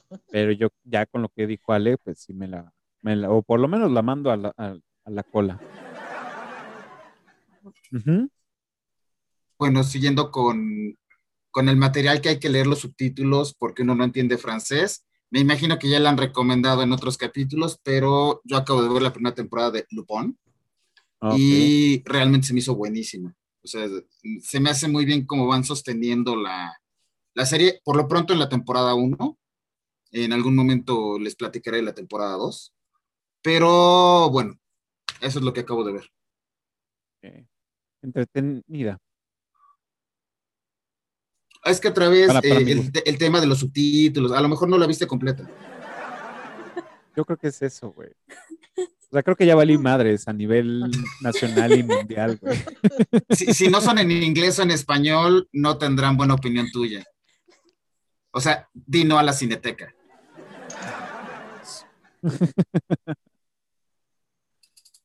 ¿Quién sigue? Vas a amar. No, no, no, por favor. Es que yo siempre termino diciendo que no veo nada. Ajá, exacto. Dilo. Al final, si quieres. No, pues ya lo dijiste. Date. Bueno, por primera vez sí vi una, una serie. Eh, vi The Flight Attendant en HBO Max. Me agradó. Está, eh, está palomera. Pa- Además sale Miguel Juicio, no sé cómo se pronuncia, que es Darío Najarios de Game of Thrones, que es así un papichulo, wow. Entonces dije, sí, claro, vale, así, ¡mua! Entonces dije, bueno, pues ya voy a verla. Ese fue Y en el primer capítulo, que le encontré, así. en el primer capítulo le, le vemos sus atributos. Ajá. Bueno, que es como si no se los hubiéramos visto en Game of Thrones. Pero la vi, me la aventé en creo que dos días porque es cortita, creo que son ocho capítulos. Tiene muy buen soundtrack, me gustó. Entonces, a mí pónganme lo que quieran con Blondie y va a ser para mí lo máximo de la canción. Entonces, pues ya. Y la vi porque estoy en una resaca de lectura, pero pues ya volví a empezar a leer. Y entonces tengo para recomendarles una, una ñoñería, pero está súper bonito, que se llama Ballet Shoes, de Noel Streetfeld. Es un libro que está escrito como en 1900 cachititititito y habla de tres niñas de, que son adoptadas. Empiezas a leerlo y haz de cuenta como que estás viendo a lo mejor eh, mi villano favorito, pero no lo es. Pero de cómo se hace una comunidad de mujeres que impulsan a las niñas a seguir sus sueños. Entonces está, está muy tierno. Entonces, sí. Y eso, eso es lo que estoy leyendo ahorita y a otros tres libros más. Pero, eh, Ese libro lo recomiendo. Lo Ese recomiendan libro, en, en, Meg en- Ryan, en- ¿no? En Tienes Meg un email. Ryan, en Tienes un email, así, este. Ok. Lo, lo recomienda cuando justo va a, se- que ya cerró su librería, va a las librerías Fox a ver cómo funciona el área de niños y llega una señora preguntando por, el libro, por los libros de los zapatos. Y, la- y el, el- el que trabaja ahí dice, no, pues de quién habla, ¿no? Y ella ya explica y todavía se voltea a este chavo y le dice, ¿cómo se... Cómo, Se, dice, escribe el nombre. cómo se escribe el nombre, ¿no? Y ella se lo deletrea, ¿no? Y nada más sale en una toma que está Tom Hanks viéndolo así, de, así de, ay, qué vergüenza, me dan mis, mis empleados, ¿no? Entonces, e- es, es, es, es ese libro, justo es ese libro, Gis. Ese libro. Esa es- super memoria, ¿eh? Qué bárbara soy. Cabrón. Ajá, entonces ese es el que estoy leyendo y en, en otros, otro que se llama Expiación, que también salió la película, que sale esta Kira Knightley, Atonement, ¿no? At- Atonement, sí, esa. También estoy leyendo el libro y otro que se llama Secuestrado de Robert Louis Stevenson. Es que la verdad son libros bien cortitos. Ahora sí estoy en libros de 200 y tantas páginas después de aventarme el- lo que viento se llevó, que había sido de 1300 páginas. Entonces, ya esto es así como que eh, cualquier cosita. En una ida. Sí. En una, así, no tampoco, pero tampoco, pero sí. O sea, pero sí está A lo mejor bonito. después de un buffet. Ándale. Está buena esa. Eso, eso es lo que le recomiendo. Y bueno, The Flight Attendant en HBO Max. Va, va, va. Y los libros, ¿no? Que siempre nos libros. recomiendas algo de Termino lectura. Muy bien. lectura. Y nos falta Oscar. Oscar. Hola, soy Oscar. ¿Qué estamos recomendando? Li- no, este, ¿qué Lo que en quieras. tele o lo que sea? ¿Lo que sea? No, aquí no, porque no es, es clasificación B, ¿no? Ese, ese, tírate a matar. Amelie es clasificación. R, entonces. Amelie es clasificación R. R15. Ay, sí, claro. Ajá. Que R15. Debimos empezar por ahí, ¿no? En la plática. ¿Por qué Samelí tiene una. De lo primero que se pregunta, la respuesta es 15. ¿Cuántos orgasmos? Sí, a la, Ajá. a la otra hay que empezar por ahí. Esta es una película de clasificación tal. Eh, ok. De hecho, en el, en el intro del, series, del episodio películas. es, dice que es clasificación C. Clasificación C. Órale. Bueno. De series. En Netflix les recomiendo una que se llama Midnight Gospel. No sé si ya la vieron, si no la han No. visto. Es una animación.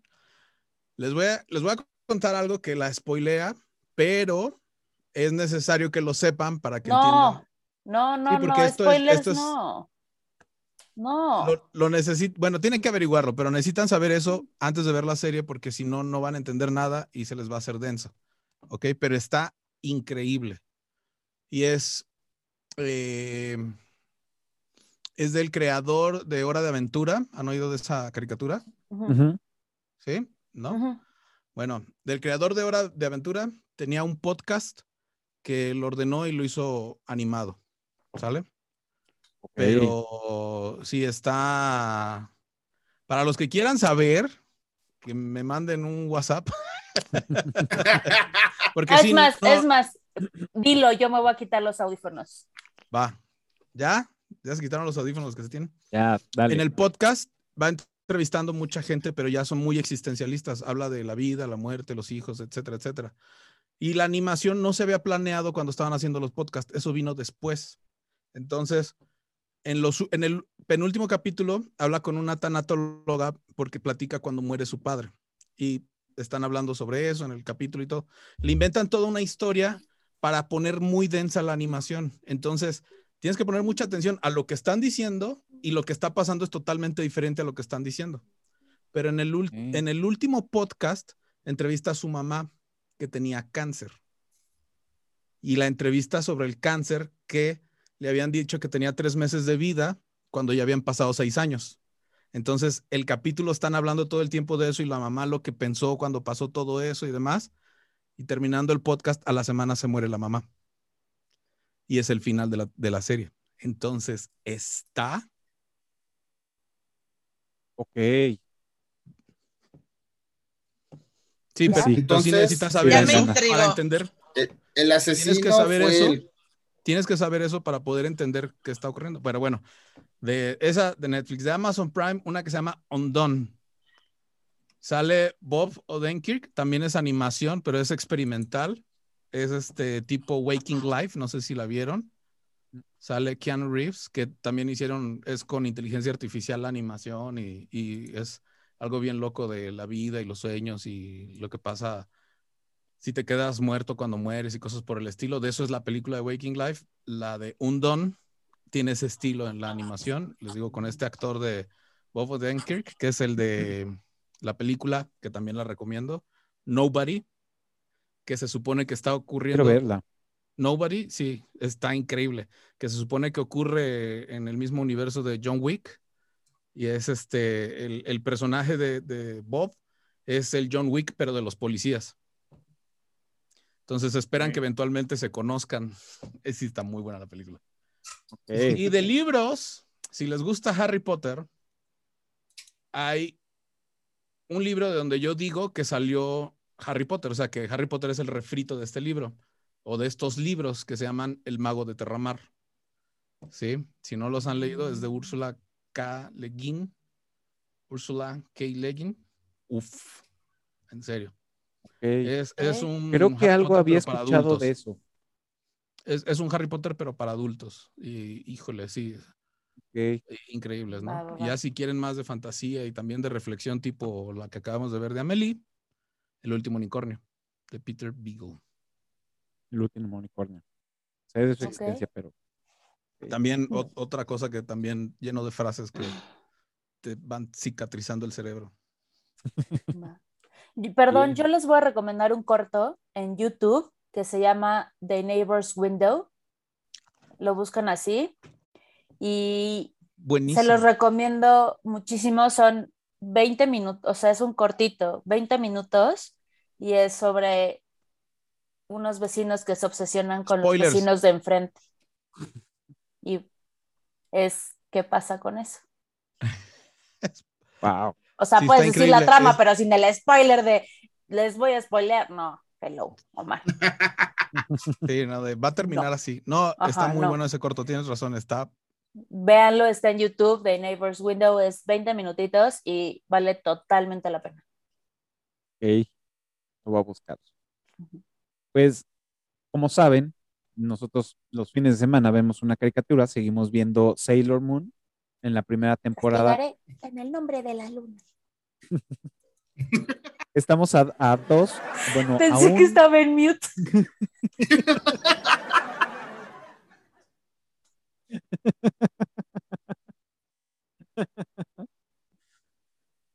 Pues bueno, eh, estamos viendo Sailor Moon, como bien lo hace Ale. Eh, estamos ya por terminar la primera temporada de cuarenta y tantos episodios. Y pues bueno, yo acabo de, esta semana vi la serie que nos recomendó Gerardo en el episodio anterior, que se llama Mayor of Easttown. Está buena. Está buena, se las recomiendo. Eh, y es un de corte policíaco, muy buena, de un asesinato. O sea, bien, ¿eh? Bien ahí. Ese Y yo como- le tengo muchas ganas. Está buena, ¿eh? Y Kate, Kate Winslet le- Winslet. lo hace, lo hace ¿En qué bien. plataforma está? Esa está en HBO. HBO Max. Este, la verdad es que lo hace bastante bien y sí, sí se la compras, ¿eh? Le compras toda su actuación. Creo que ¿Y lo, si lo va a haber como segunda temporada? ¿O Eh, nada más? No creo. Ah, ok. O sea, bueno, yo digo que no creo, pero pues ya sabes que a veces sacan otras cosas, ¿no? Yo creo que este cierre lo hicieron bien y me quedo tranquilo. Ah, ok. Pero pues bueno, este, mm, véanla, se la recomiendo. Y tomando este como recomendación, mañana mismo voy a empezar a ver una recomendación de Giz de este, esto, asesinatos en, en, en- ¿cómo se llama? En Noruega, Suecia o ¿Luxemburgo? Islandia o algo así. ¿no? Luxemburgo. No, Ah, La que lo de nos la dijo en la- pasada. de- ajá, del- el, el episodio. Ándale, esa es la que, la que Ah, qué tengo que bueno. ver. La voy a ver, la voy a empezar a ver mañana, así que muchas gracias por la recomendación. Pues ahí están las recomendaciones. Este, hay mucho que ver todavía. Y pues bueno, ahora sí ya se fue este episodio y se fue rapidísimo como agua. Hablaron muchísimo, lo cual estoy muy agradecido. Este, y pues bueno, antes de que dé mi comercial, ustedes despídense si quieren dar sus redes sociales, adelante, si no, las pueden omitir. Y este, pues ya, nada más. ¿Quién empieza? Se me fue el pedo durísimo. bueno, ahora sí empiezo. Dice, a pesar de que me, me llamo Oscar, búsquenme como Omar en mis redes sociales, eh, tanto en Instagram como en Facebook, en Spotify, en TikTok. Este, yo creo que le voy a pasar la liga aquí al, al señor Cafa y él, él la pone correcta, ¿no? Los, los ligas. Y este, platico cosas de inteligencia artificial, de arte y tecnología, ¿no? Y, y música hecha por computadora y cosas de esto. ¿Sale? Bueno, pues tanta risa, como Omar. tanta risa porque eh, confundí, le puse eh, Oscar en lugar de Omar. Entonces todo el episodio hemos estado con esto. Ya, ya imagino cuando saques el póster que diga Oscar y esté tachado. De hecho, ya lo tengo, güey. Lo voy a corregir, lo prometo. No, nada más táchalo. Táchalo y ponle Omar. Por Sí, favor. Sí, sí, nada más táchalo. Ok, va, petición, lo voy a poner. Muy bien, muchas gracias, este, Oscar, por venir, Oscar Omar, muchas gracias por venir. Siempre es una delicia escuchar. Pues gracias por recibirme una vez más. Este, mis redes sociales son privadas o para mi uso personal y que mis amigos me escuchen quejarme de la vida. Entonces, me lean y así, pero nos estamos viendo por acá. Muchas gracias, Ale. Siempre es un gusto tenerte aquí. Y un Ay. agasajo.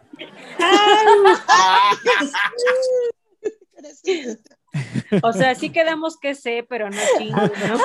ya casi casi la que te espera ahorita, ¿no? Eh, espérense a que terminen de grabar, por favor. Y, toda- y todavía falta el vintage. sea, Seguro te- terminando ya no se van a decir ni una palabra como en la película. Y vas a entender, vas a entender por qué no se hablaron. Nada más Ale le va a hacer así. Y voy a entender la parte que decía Gis, que erótico. Erotiquérrimos. Bueno, yo ya me despido, ¿sabes? Gracias, Capi, y a todos por compartir conmigo estas hermosas pláticas que me llenan de alegría en esas noches. ¡Ay! Oh, Me siento total y French ahorita. Ay, pero estoy hablando en inglés, bye.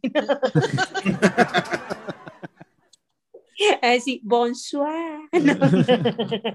Muchas gracias, Gis, por venir. Este, bueno, muchas gracias por, por otra vez invitarme. La verdad me la pasé muy bien. Y si a alguien le interesan mis tarugadas, arroba memo mb, de chica, en Instagram y Twitter. Este, pues ahí pongo las estupidez que se me ocurren. Perfecto. Muchas gracias, Memo. Ah, pues muchas gracias, Cafa, porque creo que cuando empezaste a platicarme de eructitos, yo te dije, cuando hagas el de Amelie, por favor, invítame. Y sí me invitaste, así que muchísimas gracias. Eh, pues, me encantó, porque es mi peli favorita. Entonces, qué emoción.